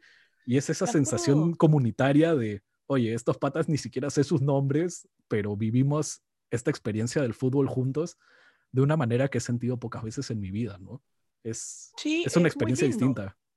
Es muy lindo y, yo me acuerdo que en, las veces que fui, que no fueron muchas, pero era un, como, como, como dirían, era un sobrino más, ahí con, con, esos tíos. Es más, yo hasta los canchereé un poco con el... Uy, qué ahorita te acabo de usar. Los, los, los molesté un poco con, con uno que se parecía a, justo en esa época estuvo lo de Frepap. Entonces, había un pata, más o menos para que se hagan la imagen, era todo peluco, barbón, y era un flaco, como si nunca en su vida hubiese comido. Eh, entonces, ojo que no quiero hacer alusiones a nadie, solamente un poco de humor eh, crudo. Tomado. Humor negro. Al final, las personas que estamos ahí estamos en un ambiente en el que ese humor es bien recibido y, se toma como eso y le decían frepap, frepap, frepap, y el pata se y algunos se mandó. y le mandaron también, sí. y su, su, viejo estaba al costado. Sí. Y su viejo lo, lo fregaba más que todos también, le decía, su viejo era el iniciador, yo creo que le hablaba al resto de la tribuna para, para en integrarlo. Una, en, una, en una escuché el, el afíjate que me da vergüenza, un chiste, todo eso. Esa, esas cosas que da el fútbol es mágico, que no se puede cuantificar o sea, puedes ser el hijo de Bill Gates y tener millones. O puedes estar en medio de, como pasó alguna vez en la historia, en el medio de una guerra en donde paralices todo por un partido. Ha pasado, ha pasado. entonces, el fútbol es eso. El fútbol es, como diría el cuto, lo más lindo de la vida. Y mucha gente sigue equipos. Mucha gente no sigue a jugadores, sino sigue a un equipo. Y esos son los hinchas que más valen. Que aún así te vayas a segunda. Ojo, justo ahorita que quedó este tema de segunda. Eh, Alianza pasa este mal momento en donde nos vamos en picada y llegamos a segunda. A mí en lo personal me hubiese gustado jugar segunda. Somos dos, la verdad. Creo que la reivindicación que hay, digamos, el hecho de, de irte a segunda y ganarte el sitio de vuelta sobre todo hacer un, borrón y cuenta nueva, porque hay que decirlo, la temporada 2020 de Alianza, creo que el equipo estaba podrido casi desde el inicio. Esta política de fichajes con, con jugadores que, digamos, no ni siquiera hasta en Alianza habían tenido una oportunidad y la habían desaprovechado, mermó al club y ya el paso de técnicos de Bengochea a Salas, eh, a Ahmed, destruyó al equipo y, sentía que la segunda división dentro de todo, fuera de ser, digamos... iba a ser un respiro. Iba a ser un respiro y iba a ser la oportunidad de darle un, nuevo inicio y quizás, ojalá, porque hay que decirlo, en el fondo blanquiazul no tengo mis esperanzas o no las tengo todas al menos, pero una oportunidad de darle ese borrón y cuenta nueva y ese, y ese cambio de cara al plantel, ¿no? Sí, y, a mí en lo personal no me da vergüenza decir que Alianza se fue a segunda Es más, eh, tampoco es que esté orgulloso de eso, ¿no? Hay, que, hay que ser loco para estar orgulloso. Pero sí hay que estar orgulloso de que de verdad la gente eh, despertó, en cierto modo. Esos hinchas que no- mencionamos que iban al estadio, no te hablo de los hinchas de- teclado o los que, digamos, se aparecen una que otra vez o, que manchan el nombre del fútbol con violencia Correcto. y demás. Creo que, se esos... dio en algún momento. Sí. Cuando Alianza pierde en el Nacional, se dan eh, problemas afuera del estadio. Sí, pero que eso es difícil llamarlos hinchas, la verdad. Sí, totalmente. Pero también se da otra escena que es donde están los hinchas en las rejas llorando. Sí, Que, es una escena ¿Cuántos- conmovedora, la verdad. ¿Cuántos hinchas habremos estado llorando cuando pierde Alianza? En ese momento. No afuera del estadio, pero en nuestras casas. Ujú. O sea, eh, como digo, para mí este momento de, de Alianza, de irse a segunda, eh, fue el momento perfecto para despertar como club y reaccionar como club. No sé tú qué, qué opinas. Y la verdad, esa segunda división, bueno, ahora hablaremos en lo que hubiera sido, ¿no? Creo que una historia diferente y una, y una historia, digamos, de reivindicación y de que un club un poco más sostenible, creo que se podía escribir con la experiencia de estar en segunda. Y también una historia también de, digamos, afianzamiento de esa sensación popular y de esa conexión que tiene un hincha con su equipo. Creo que la segunda división, en ese punto, sobre todo de conexión y de irte el domingo a verte a jugar a Alianza Lima con Cultural Santa Rosa a las once y media de la mañana, debajo de los 32 grados, que obviamente la pandemia quizás no lo permitió y la misma liga que no ha permitido abrir las puertas.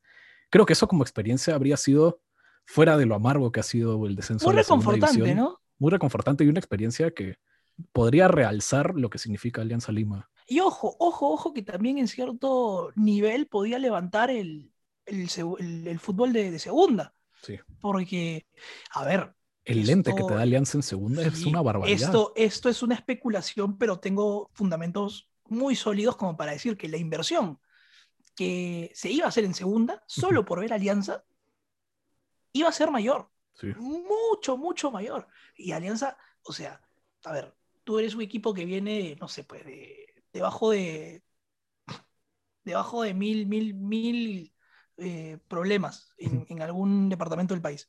Un equipo que sufre para poder, digamos, entrenar en una cancha en buen estado. Entonces, esos chicos, jugar contra La Alianza, ilusión de jugar contra Alianza y la expectativa. claro, Al final, la segunda división probablemente hubiera crecido con Alianza. totalmente. Puede sonar Es más, especulativo y todo, pero es más, creo que es- algunos equipos de primero hubiesen querido bajar. Sí, O sea, le decíamos a, le decíamos a la U a Cristal, oiga, pierdan para que bajen y esto se vuelva mucho más divertido. o sea, así, así de, de fuerte es el nombre de Alianza. Ojo, no lo digo porque soy hincha, no lo digo porque. A ver, aquí. igual no dejo mi arriba Alianza. hincha. Sí, sí, no me, no me considero hincha de Alianza porque considero que hay gente que la vive mucho más que yo. Sí. Yo sigo Alianza, soy fan, no fanático, soy seguidor de Alianza. Y Apoyo me Alianza, identifico, exacto, me me identifico. con. Alianza desde pequeño. Mi abuelo jugó en algún momento en, como arquero en las inferiores de Alianza, por allá en los años eh, 50. Ujú.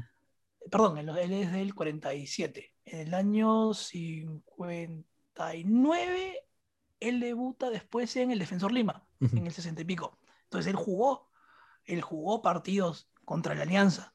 Entonces hay una historia detrás que me, me une a ese club. Y para mí el nombre de Alianza es muy grande en el país. No solo acá, no solo acá. Ándate, ándate a Argentina. Allá, Esa comunidad aliancista de por allá. claro, ándate Ay, a ay, ay. Argentina. O, o ándate a Chile. Cuando Alianza jugó en Chile también, que nos robaron. Pero, Ay, qué partido. pero Oh. o sea, e- eso es lo lindo, ¿no? Que hay aliancistas en todo, el, en todo Sudamérica y probablemente en el mundo. Si Alianza se llama España, bueno, quizás ha- habrán tres gatos, pero al menos hay.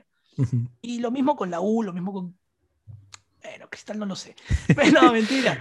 Cristal, si mismo- mantiene el nivel que, que está manejando Sí, desde sí, hace sí. tiempo, más, probablemente va a conseguir hinchas que, que se unen quizás por los buenos resultados, pero va a formar una hinchada que, claro. que va a ser lindo verlo. Va a tener su asociación de gatitos también ahí.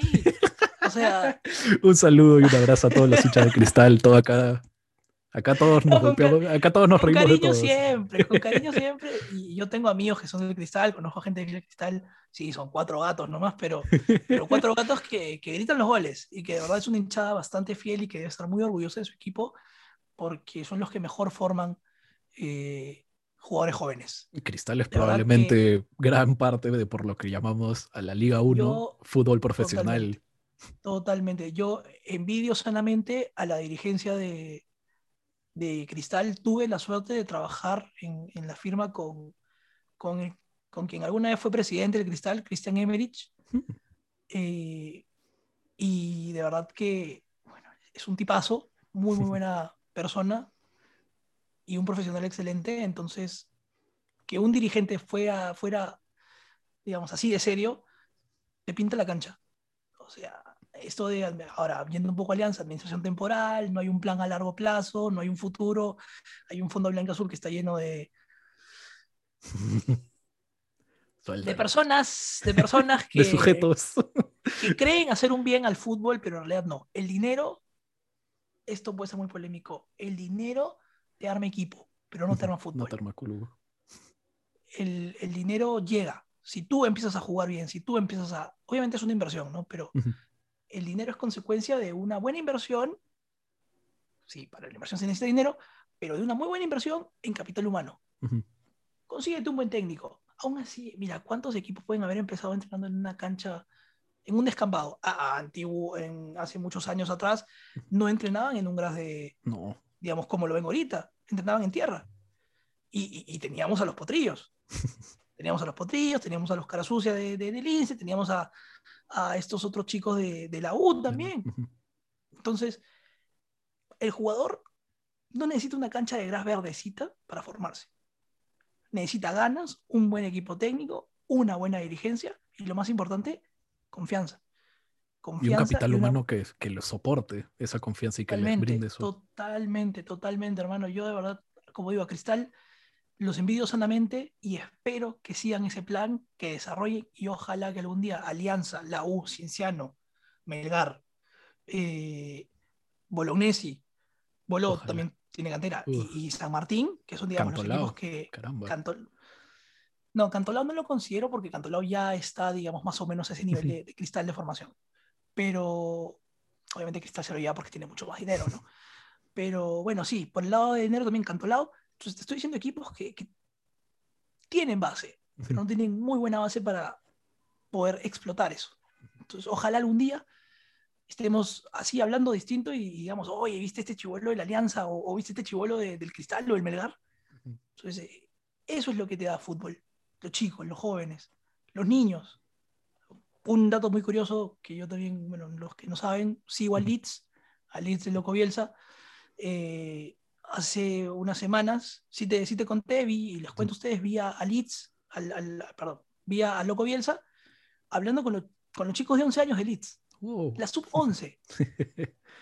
Imagínate hace el eso, lo que técnico debe del ser para primer esos equipo? chicos. Exacto, ¿qué hace el técnico del primer equipo con los chicos de la sub-11? O sea, está loco. Yo lo veo y está loco. el. El, el tío está loco. Pero el, el loco Bielsa está loco. ¿Y qué hace? Los forma. Y eso es lo que tenemos que tener, formadores. No importa si pierdes mil partidos. No importa. Porque acá, acá en el Perú somos muy cortoplacistas. Queremos, eh, y me incluyo, en algún momento lo he Sí. sido, he pensado en el ahorita antes que en el que en el que va a pasar mañana. Pero queremos goles, queremos resultados, queremos ganar. Pero para ganar tenemos que formarnos. Y este, esto que hizo el loco Bielsa, un reflejo de Batistuta. El loco Bielsa forma a Batistuta y Bati llega a ser lo que fue en el Mundial 98. Llega a lo que fue en el Mundial de- del 2002. Que bueno, se fueron al toque, ¿no? Pero bueno, o sea, forma jugadores. Y eso es lo importante, formar. Que Gareca lo está haciendo, ojalá lo siga haciendo, pero ¿de qué sirve? Como dijimos al inicio, que te sirva Gareca. O sea, ¿de qué sirve tener a Gareca como formador si le vas a dar un chico que está en juergas, en fiestas, Desnutrido o malnutrido. mal formado, mal nutrido? El fútbol, para mí, debe ser una escuela. Hay clubes que te dan, que te dan casa, clubes que te, que te hospedan, que te dan formación. O sea, quizás no hay mucho dinero, pero hay dinero. Con Ujú. algo se empieza. Lo que tenemos que cambiar es el chip de la dirigencia, y, acá ya estamos viendo que es un poco un tema muy polémico, pero muy político, pero dejar los intereses de lado y empezar a pensar por, por el fútbol del, país. Y lo mismo aplica para todo. A la hora de estos temas que se trate de formación, de educación, de lo que sea, salud, lo que tú quieras, dejar los intereses de lado y siempre pensar en el, en el, en el grupo. El aporte educativo que fuera del fútbol, yo creo que una formación complementada en deportes te da grandes, grandes atributos y grandes desarrollos complementarios a una educación académica. El fútbol te enseña de superación personal, te enseña de trabajo, te enseña de, equipo. Entonces, tener al fútbol muy de la mano, y en esto eh, creo que muchos lo saben, gran parte de mi intención de estudiar administración es tener la, carrera amplia para luego trabajar en gestión deportiva, porque estoy convencido de que el tema de trabajar el deporte de la mano con la formación académica es reforzar la formación humana. Correcto. Estoy convencido de eso. Es más, el fútbol lo puede jugar cualquiera. El fútbol no es como la, no es como digamos, eh, no estás practicando tiro que necesitas dos mil dólares puntería, no, no, no, necesitas eh, como el tenis que necesitas una raqueta. Y los para mí el fútbol, y el, el fútbol y el básquet son los deportes que solo necesitas una pelota. Recontra universales.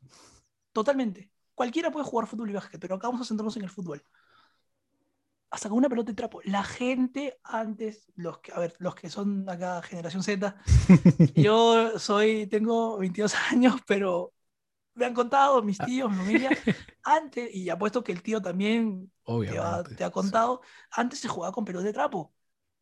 O con un, par de medias, hacías una, una pelota y, con eso jugabas en la pista. Agarrabas un par de zapatos, hacías el arco en un descampado.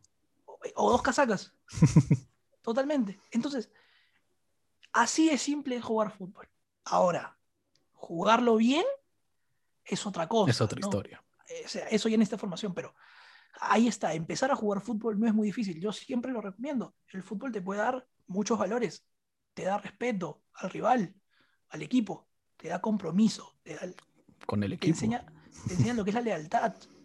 Yo no estoy de acuerdo, por ejemplo, con esos jugadores que se van por dinero. eh, si bien el dinero es importante, un ejemplo para mí, un, gran futbolista es Marco Royce. Sobre todo cuando eres profesional y te dedicas a una, a una profesión que tiene tan corta duración. Sí, es un negocio, pero siempre para mí es ideal intentar ir de la mejor manera. Porque en algún momento te debiste esos hinchas.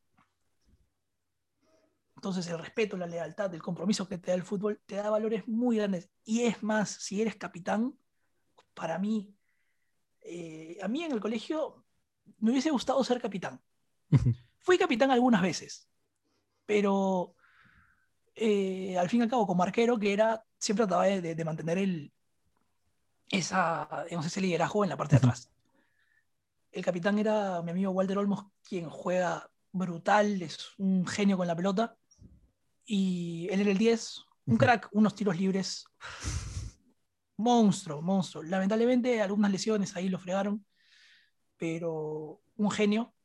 Y, otro más también, Nachito Landazuri, una zurda. Uf, hermano. Eran muy buenos jugadores y muchos más. Te podría mencionar a todos que son unos cracks, de verdad. es más, varias veces hemos perdido por mi culpa. No te niego. varias veces me metían algunos goles. El eslabón flaco. Sí, sí, sí. Ah, pero cuando tapaba, tapaba. Claro. cuando me inspiraba, me inspiraba, pero después, pucha, me comí unos goles, hermano. Una vez esto, Nachito, Nacho, eh, hace un tiro libre y empatamos. Perdón. Metí, mete el gol de tiro libre justo en el cumpleaños de su mamá, que jugamos contra San Agustín. Metió un golazo. Un golazo. Y ya para terminar el partido, como la de Luis Díaz, andan un pelotazo, nos quedamos dormidos y yo salgo mal. Salgo mal. Salgo mal porque me dejaron solo. Salí mal, pase, dos contra uno. Se acabó. Gol. Y en parte fue responsabilidad mía por no avisar que regrese. Yo dije, no, ya vayan, vayan, vayan, vayan, vayan, vayan. Vamos a ganarlo. Y, otras veces también me he comido 10 goles en un solo partido.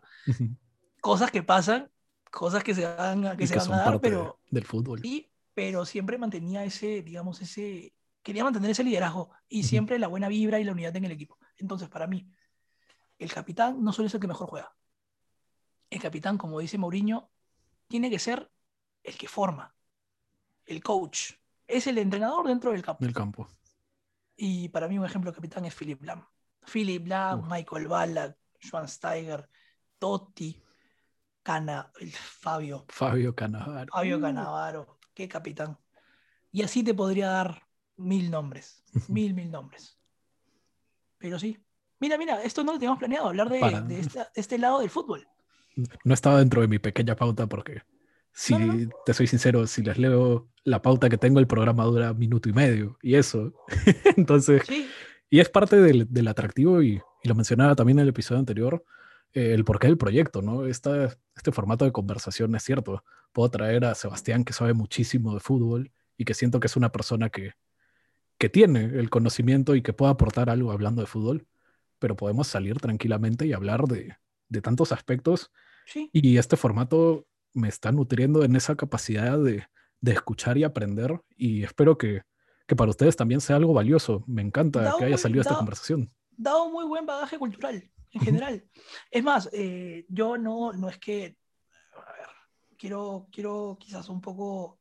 Quiero, quiero no pegar de soberbio, pero yo no manejo mucho el tema futbolístico en historia.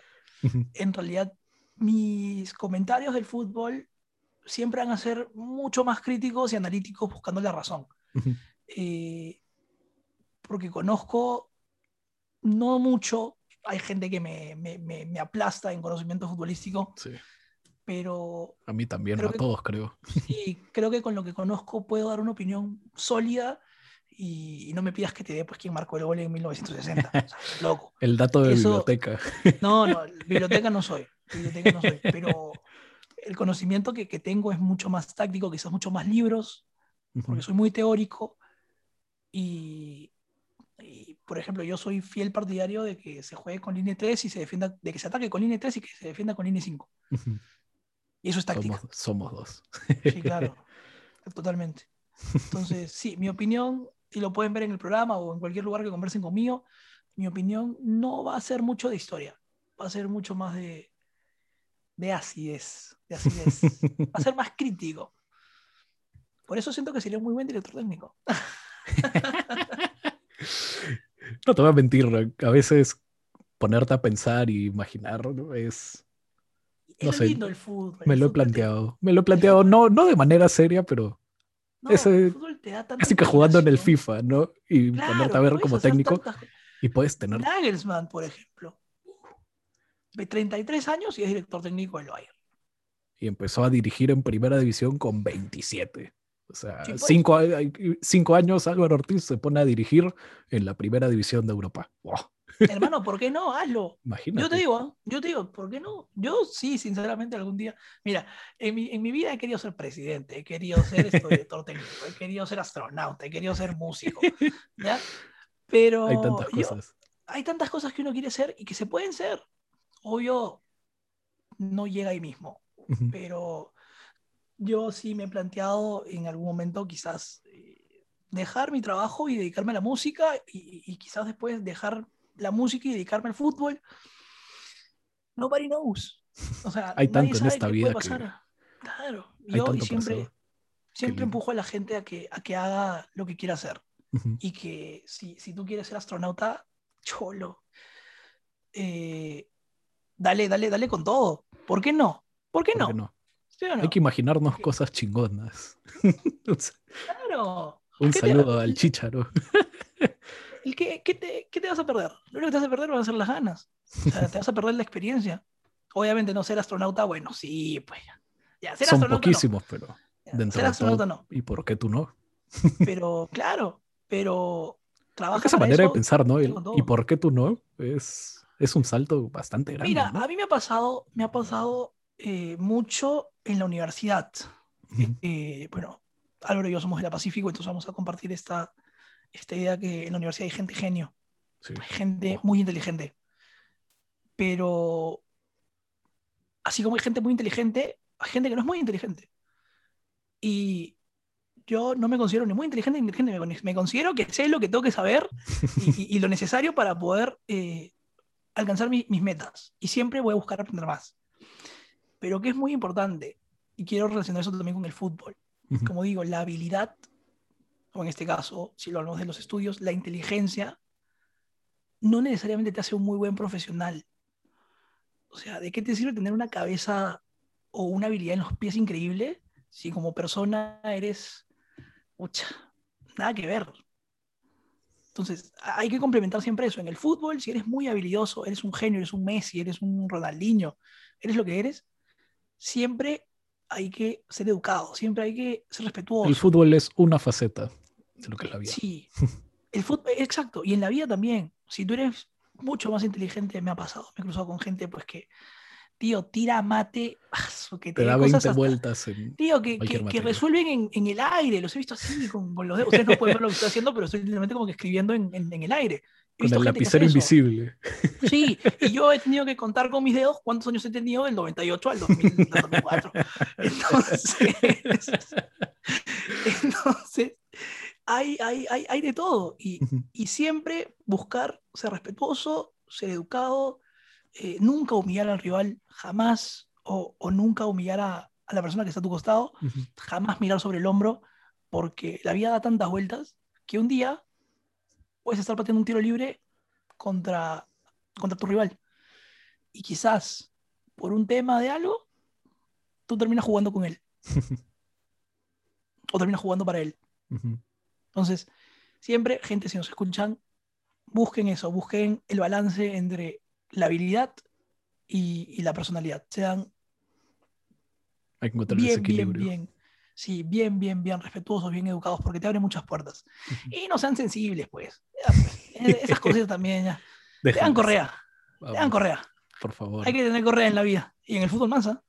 Uy, Muchísimo. ¿sabes, cuánta- Oh, ¿sabes, ¿sabes cuántas veces algunos amigos me han, me han querido joder, disculpa una expresión, por el tema de que tranquilo, jamás, de que jamás habíamos ido a un mundial? explícito. De que jamás habíamos ido a un mundial. O, o- yo tengo un primo que es alemán. Esto.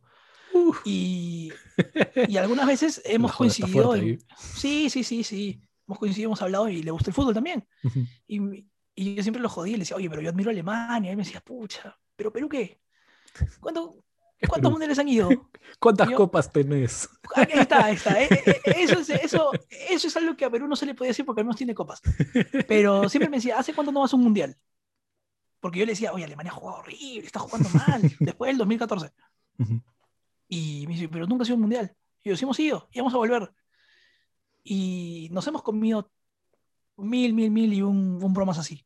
Pero hay que tener correo, ¿no? Caballero, yo. Y ahí cuando fuimos al mundial, y a Alemania también lo eliminaron en, en fase de Uh. grupos, yo lo- lo- le dije, ¿Perú te hizo más partidos? Un día, que- fue un buen día. Sí, claro. El mundo da vueltas. Así es la vida, hermano. Y el fútbol también da vueltas. Es como la pelota. La vida es como un balón de fútbol. Puede ir por cualquier lado. Siempre da vuelta. Con esa Momento de enseñanza. Momento auspiciado por Aprendo en casa, no mentira. No, no, Este- gente, de verdad. Y, eso sí, eso sí, Alvarito es una persona muy correcta y, y siento que, que este programa tiene, mucho, gracias. mucho potencial. Es un genio, es un crack. En, el hombre domina de todo. Ahorita estamos hablando de fútbol. Vamos a hablar un poquito por ahí de filosofía de la vida. Pero ojalá, ojalá se dé la oportunidad de hablar de tantas cosas. Vamos a hablar de música, vamos a hablar de películas, qué sé yo, de la vida incluso. Si algún día quiere, quiere hacer un, un programa de qué fumas o qué, qué, qué tomas para imaginar, hermano, llamen, porque yo no tengo que tomar algo para imaginar vainas. ¿no? De frente. Tú vienes bueno, con el chip integrado. claro, tengo esa, la, la vacuna, la- el 5G, el 5G. No, gente, broma, vacúnense, vacúnense, por favor. Hay que Vacúnense, cuidarnos todos, Las vacunas que salvan ya- vidas. Estamos más de mitad de camino, hay que cuidarse. Sí, sí, cada, cada, cada día que pasa es un día menos, eh, es un día más cerca a la, a la normalidad. Así que nada, usen mascarilla y ahí, tomen agua. Hay que hidratarse. Vamos no, pregúntale a a... Cristiano. Hermano, ya quisiera tener yo a los 35 años ese cuerpo, qué bestia, tío. Dios mío. 20 Mom- años, 22 años acá y pucha, tengo tres llantas Michelin, creo. Nos deja mal a todos, mi querido comandante. Sí, sí, Sí, no, Un saludo, el, sí. el comandante. Genio. Vamos a... ¿Sabes qué? Sí, ¿Sabes qué dice su? Me, me recuerdo a, a Santi, Santi Ramírez. Un saludo acá a Santiago Ramírez, que sé que, que está Maestro escuchando. ese hombre. Sí. Ese va dedicado a ti. Sí. Sí. Ahora que estamos hablando de nuestro querido comandante y ya para cerrar esta charla que, que ha sido tan linda y que nuevamente agradezco tu, tu No, presencia. a ti, hermano, a ti, a ti, a ti, ¿verdad? Y a, lo- a los que nos están escuchando, gracias por, por llegar Los hasta banco acá. a muerte a los que están escuchando. Sí, yo Muchas- también. Agrégueme, antes de, de- de cerrar la última pregunta. Tranquilo, tema, tranquilo. Acá la plataforma es tuya. agrégueme- a Twitter y a Instagram, arroba ese bajo terrones. Ah, mentira. Tú tranquilo. En la descripción va a estar ahí el que quiera. No, sí, escúchame. ¿Qué programas se vienen? ah? Se vienen programones acá. Verdad, Sí, sí. seguro. No sé Hay- quién es el siguiente, pero se vienen programones. Hay programas, mira, que tengo planeado ahorita. Eh, tengo un invitado, por ejemplo, para hablar del mundo de los cómics y de sobre Uf. todo cine de Marvel. Tengo otro invitado para Manja. hablar de videojuegos o de, y de anime. Me gustaría Uf. también invitar a alguien a hablar de, de psicología educativa y el tema de estudiar en pandemia, por ejemplo. Son tres Ah, que, que ahorita ¿ah? los tengo en, en la cabeza Sí, sí, sí, con sí, invitados que Muy buen tema. estoy seguro Ese que... último, ese último va a ser muy interesante y me arriesgo a decir que va a ser el programa más extenso que vas a tener. Uf, Porque ojalá. la psicología educativa en estos momentos de pandemia es un tema muy, muy delicado. así Muy que delicado. estén atentos porque de qué me perdí se viene con fuerza y, y van a haber episodios para todos. Y no se lo pierdan. No se lo pierdan. Así como no se deben perder partido a puerta cerrada en Facebook También. e Instagram. Correcto. Hay que Eso dejarlo. es. Ahora, después de este gran momento educativo slash publicitario, quería cerrar el programa con esta, la última parte, ¿no? De la sobredosis futbolera que hemos vivido en este mes y poco más que, que tenemos, que es la Eurocopa, ¿no? Ya estamos en la final y quería preguntarte la pre, un poco, me hagas un poco la previa en la Eurocopa, Inglaterra de Southgate un poco y, y la Italia de Mancini. ¿no? Mira, me dio pena que la final entre Inglaterra y Dinamarca, para mí, me hubiese encantado que ambos estén en grupos distintos para que se dé Sí. Inglaterra y Dinamarca. Lo de Dinamarca es, es de película, la verdad. Tenía, sí, sí. Se le estaban alineando los planetas y, Sí, y bueno, llegó Y se quedó corto. y- y se quedó corto. Contra llegó el mejor equipo y el que yo, al menos personalmente, siento que va a ganar mañana. Y que ojalá así sea. Mm, coincidimos por ahí. Coincidimos. Mira, la previa para mí es simple. Dos entrenadores increíbles. Con una temporada increíble. Mancini se está jugando eh, un sentimiento. Sí. Que cuando él jugó, no jugó ni un minuto. Y ahora él ha hecho que todos jueguen. ¿Quién te hace un cambio de arquero en plena Eurocopa? Mancini. Te lo digo, Y el bueno, fantasy que eh, juego con, con mi hermano es dificilísimo predecir la alineación de Italia porque siento que todos han jugado. Es más, el único loco que vio hacer eso fue Van Gaal, cuando mete Sí. a, a Krul. A Así Krul, les en que recordando un poco lo que, lo que hablamos hace, hace un rato. Y luego tienes un Southgate que también se juega una memoria, que un dato curioso es que él falla un penal contra. Alemania sí. y los eliminan de la Eurocopa. Entonces Southgate ya eliminó a Alemania. ¿Y cómo lo eliminó? Autoridad. Para pura. mí, yo sigo a los equipos alemanes, me gusta mucho el. Bayern, soy hincha del Bayern. Y, y la selección alemana también sim- simpatizo con ellos. Y bueno, el Leeds por ahí, por otro lado. Que recién voy, recién estoy empezando a conocer el Leeds. Entonces, eh, Southgate tiene mucho mérito de recuperar jugadores como Kane, Sterling, y potenciar a otros como Calvin Phillips. Hermano, Phillips es un monstruo. Ese medio campo es de Leeds. No va a durar en el Leeds, ¿sabes? Con como está jugando mucho tiempo Mira, en el Leeds, no creo que le quede. Al inicio, al inicio de temporada, luego que ellos suben a segunda, perdón, a primera, a suben primera. a segunda, esto, el Leeds tuvo un problema eh, económico. Ujú. Necesitaban cubrir, y obviamente por el tema de la UEFA, de que no puedes meter más plata, creo que fue la UEFA o la FIFA, no me acuerdo. Esto, El fair play. el fair play, eh, Andrea no sé qué cosa, el dueño no podía meter más plata. Porque el pata, el pata se pudre en plata, si quería meter más plata, metía más plata. Pero no podía, tenía que generarse los propios ingresos del club. Y estaban en pérdida. Entonces una opción fue vender a Calvin Phillips. Y se evaluó la oferta, se evaluó la oferta, pero al final esto se vio la forma de vender a otros jugadores. Se vendieron a los más jóvenes, obviamente una pena, ¿no? Sí. Perder jugadores jóvenes, pero no puedes perder a, a A la jugadores de esa equipo. talla que, No, no, que en esta Eurocopa han demostrado un nivel de élite mundial. Y el loco Bielsa tampoco creo que lo deje ir. ¿ah? Así te la pongo. El Leeds digamos, en, hasta cierto punto puede hacerlo, pero Mira, van a llegar esas, esas grandes ofertas y, ojalá que se Leeds, resistan. Ojalá, ojalá que el Leeds, pero para mí, esta temporada llegue a Europa. A Uh, el nuevo West Ham. Ah, esto contrató a Firpo, de. ¿En serio? Ah, mira, no Sí, tenía sí, esa data. Sí, sí, sí, sí. Caramba. Ojalá que se recupere, ¿ah? porque, porque Junior, antes de llegar a Barcelona, había tenido una temporada que daba para, para ilusionarse y no ha terminado de encontrar su sitio. Ojalá lo encuentre. Bueno, está con Bielsa ahora. Eso me da tranquilidad. Pero bueno, volviendo al tema de Inglaterra, Calvin Phillips, eh, Maguire, que no sé cómo en Inglaterra defiende, uff, y en el United defiende. ah. Entonces, sí. Luke lo que ha recuperado Luke Shaw hace lesión, horrible Y hace un par de años que yo decía, y creo que muchos, para los que no lo sepan, creo que lo saben, sigo mucho al Manchester United. Lo de Shaw era Ujú. una lágrima en, antes de esta temporada y ahora ha Era llegado al punto de. Ha llegado a ser Roberto Charlos, porque la cantidad de injerencia que tenía en el área rival, porque está atacando muy bien, y, y el aporte que le da Inglaterra a nivel de selecciones, eh, es un jugador que se ha recuperado muchísimo. Sí, Y, lo peor es que tuvo una lesión muy fuerte. Sí. Para los que no saben, Luke Shaw un poco más y se queda sin pierna. Sí, O sea, no, no, no es que le cortan la se pierna. Pero destruyó la rodilla. la lesión fue tan fuerte que estuvo en duda si volvía a jugar. Sí. Ahora, eso sin duda te hace tocar fondo y dices, hermano, mi carrera tiene que, levantarse. Luke Shaw era mi jugador fijo en FIFA. Siempre lo compraba, porque tenía un, potencial increíble.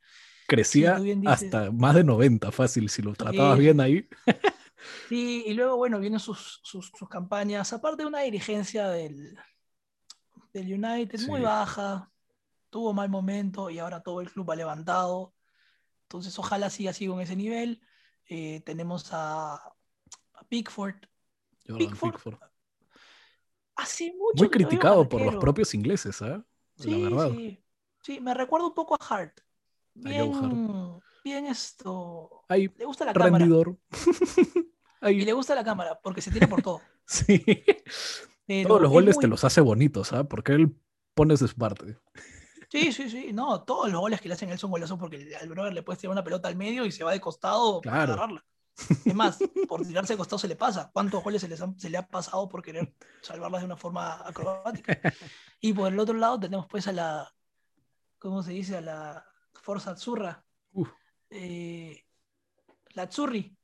Y no, y no, mira, mi corazón está partido. Porque Inglaterra me encantaría porque it's coming home. A los que no saben, hay una frase que dice mucho Inglaterra que es it's coming home porque el fútbol viene de allá. Sí.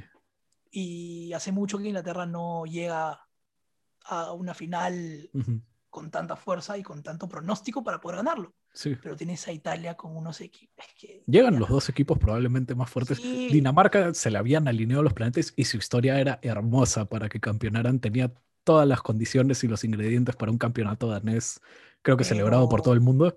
Pero dentro de todo han llegado dos equipos que son los más sólidos probablemente hoy en día de Europa. Sí, es verdad. Y me, me alegra en cierto modo que no se repitan equipos.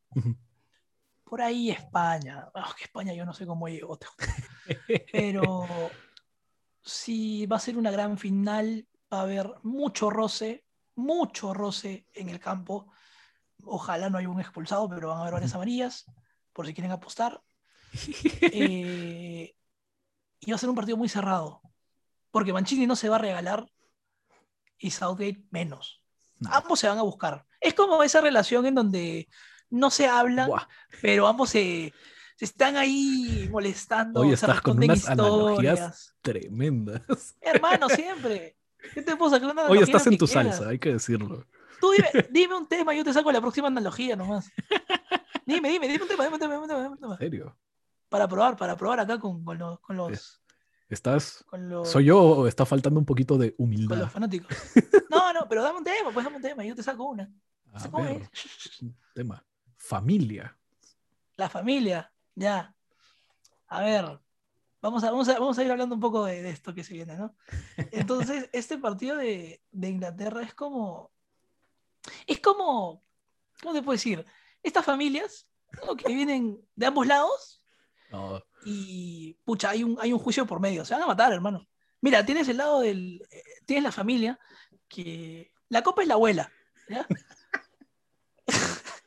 Eres un distinto. La copa es el terreno de la abuela. Todos quieren el terreno de la abuela. ¿Ya? Y tienes, tienes a un lado a los, qué sé yo, pues los. Los. Tienes que decir los tenerdieros, los Montesco y los Capuletos, ¿no? Te iba a sacar una- Ya, tienes a los Capuletos y tienes a los Shakespeare.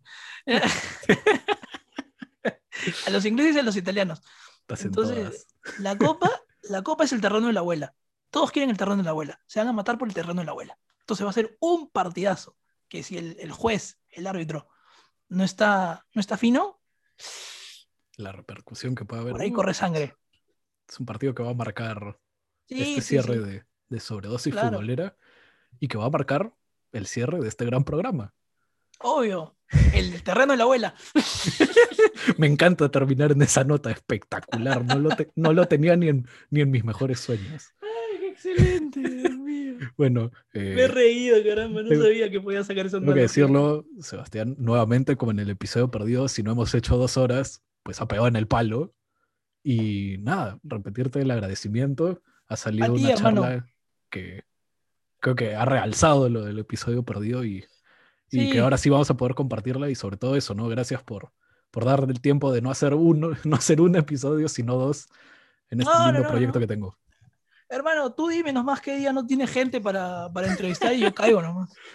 Ahí Eh. Tú me dices, me, me llamas y me dices, oh, hermano, no hay nadie. Yo, ya, dale, te metemos, ¿de Vamos. qué hablamos hoy? Se arma. Claro, ah, voy armando otro programa, puede ser, ¿no? ¿Cómo salen las analogías, quizás? Ah, Caramba. la pregunta. Una, una sección ahí por lo menos sale. Cerrado. Una sección de analogías.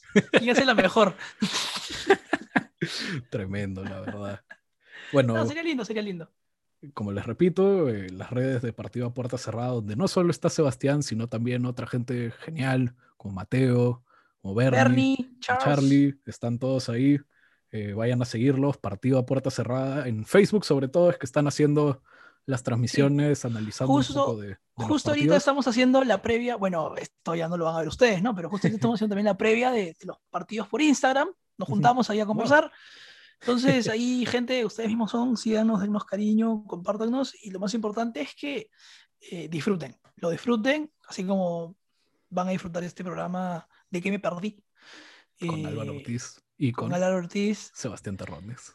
Sí, sí, sí. No, y en general, ¿ah? en general, los programas que se vengan, yo estoy seguro que van a ser top. Ya lo dije, es un toque. Nada, agradecerte, un poco voltearte la torta, agradecerte a ti eh, por la invitación, agradecer a la producción, que ahí ya ha hecho muy buen trabajo hoy día. Claro que sí. Esto, ustedes no lo pueden ver, pero no, saben lo que yo estoy viendo acá. durísimo. Sí, sí, tiene, es más, tienen un micro, un micro, así se las pongo, un micro que se apaga con, Dicen que hasta con- se prende con el tacto. Sí, lucecita mira, roja que se toca que lo- nomás. ¿ah? Sí, sí, que lo pruebe, que lo pruebe. Miren, ahorita está. puede hablar, habla. Miren, estoy. se apagó. Ahí está, con el Acá dedo. estoy. ¿Quién te trae eso? Esa es tecnología china, fijo. Es tecnología de, no, de, de Corea del Sur. Sí, no. Ya, ya tienen la dirección y mi cuenta bancaria, pero, pero se prende y se Sí, apaga. sí, sí, sí, apénle, apénle. Ahí para, para mejorar la producción. Claro que sí. Pero empezamos, nada, empezamos humildes hermano. y que crezca. Sí, sí, sí. No, agradecerte, hermano, de verdad, y a todos los oyentes por, por este momento. eh, significa mucho para mí. Yo, de verdad, eh, nunca, nunca pensé, siempre, siempre tenía este, este gustito eh, de, de conversar, de, de hacer un poco de streaming, de hacer un poco de, de, qué sé yo, faranduleo. Y, Un poquito de cámara. Nos cae creo que a Claro, todos. este, en este caso un poquito de micrófono. También. Y, Hay que, hay que aprovechar lo, que, lo que tenemos bueno. Hay que aprovechar la voz. Sí, sí, sí, sí. Yo soy modelo de radio nomás. Pero, pero nada, gente, de verdad, muchas gracias, gracias Álvaro, de verdad, por, por todo este, este programa. Me he divertido mucho, le he pasado muy bien. somos dos. Espero y estoy seguro que se va a repetir para hablar quizás de música o de mil cosas que tú quieras. Tú avísame nomás con tiempo para leer un poco, pues, porque fue yo todo poco preparado, falta de, falta de preparación. Hay que actualizar nomás. Sí, sí, sí, sí, siempre hay que... El chip, el chip, el 5G. ahí. Obvio. Toca, toca agarrar wifi, toca hacer esto. 5G, 5G. Bueno, Y nada, gente, eso es todo. Muchas gracias a ti, hermano. Eh, los mejores deseos en este programa que se viene, en, este, en esta aventura del programa que se viene. Eh, moralmente, eh, sigo siendo el primer invitado. eso sí. Entonces- eso no te lo quitan. Eso nadie me lo va a quitar, pero esto, como es la, la cábala, por así decirlo, la tradición de dar la patadita, te mando una patadita de, Ahí está. a la distancia para la buena suerte, sé que la vas a romper y sé que ese programa hoy lo van a escuchar cinco personas, pero el día de mañana estoy seguro que lo pueden escuchar más de cinco mil y muchas más. Darte un número ahorita sería mentirte porque estoy seguro que van a ser un montón. Hermano, la mejor de la suerte, de verdad, a los que, los que, los que lo van a seguir, sean seguidores fieles, que no se van a Sean como la tribuna. VIP y los abonados del partido a puerta cerrada, aquí los espero. Sí, sí, sí, sean así, que ahorita estamos cinco personas, digamos, estoy seguro que lo máximo que hemos llegado han sido siete. Pero a ver, noté lo que es, ¿ah? Siete. Tranquilo, Constantes, constantes. ¿ah? que no hubiera pensado eso hace unos días, ¿ah? vamos creciendo. Ah, no, no, no, para nada que, que yo traje gente. ¿Qué? ¿Qué? ¿Qué? ¿Qué? No, mentira. ¿Qué? Pero ¿Cuántos bots? ¿Qué? ¿Qué? eso de ahí, eso, gente, de verdad, muchas gracias. Muchos éxitos, la estoy haciendo muy larga, pero es básicamente ese el resumen. Gracias y, y no se la pierdan, porque después van a preguntar de qué me perdí. Ah, Muchas qué gracias a todos los cherry que- te saqué, Excelente. hermano. Y con eso damos el cierre. Muchas gracias a los que escucharon. Chao, chao. Beso y abrazo a todos.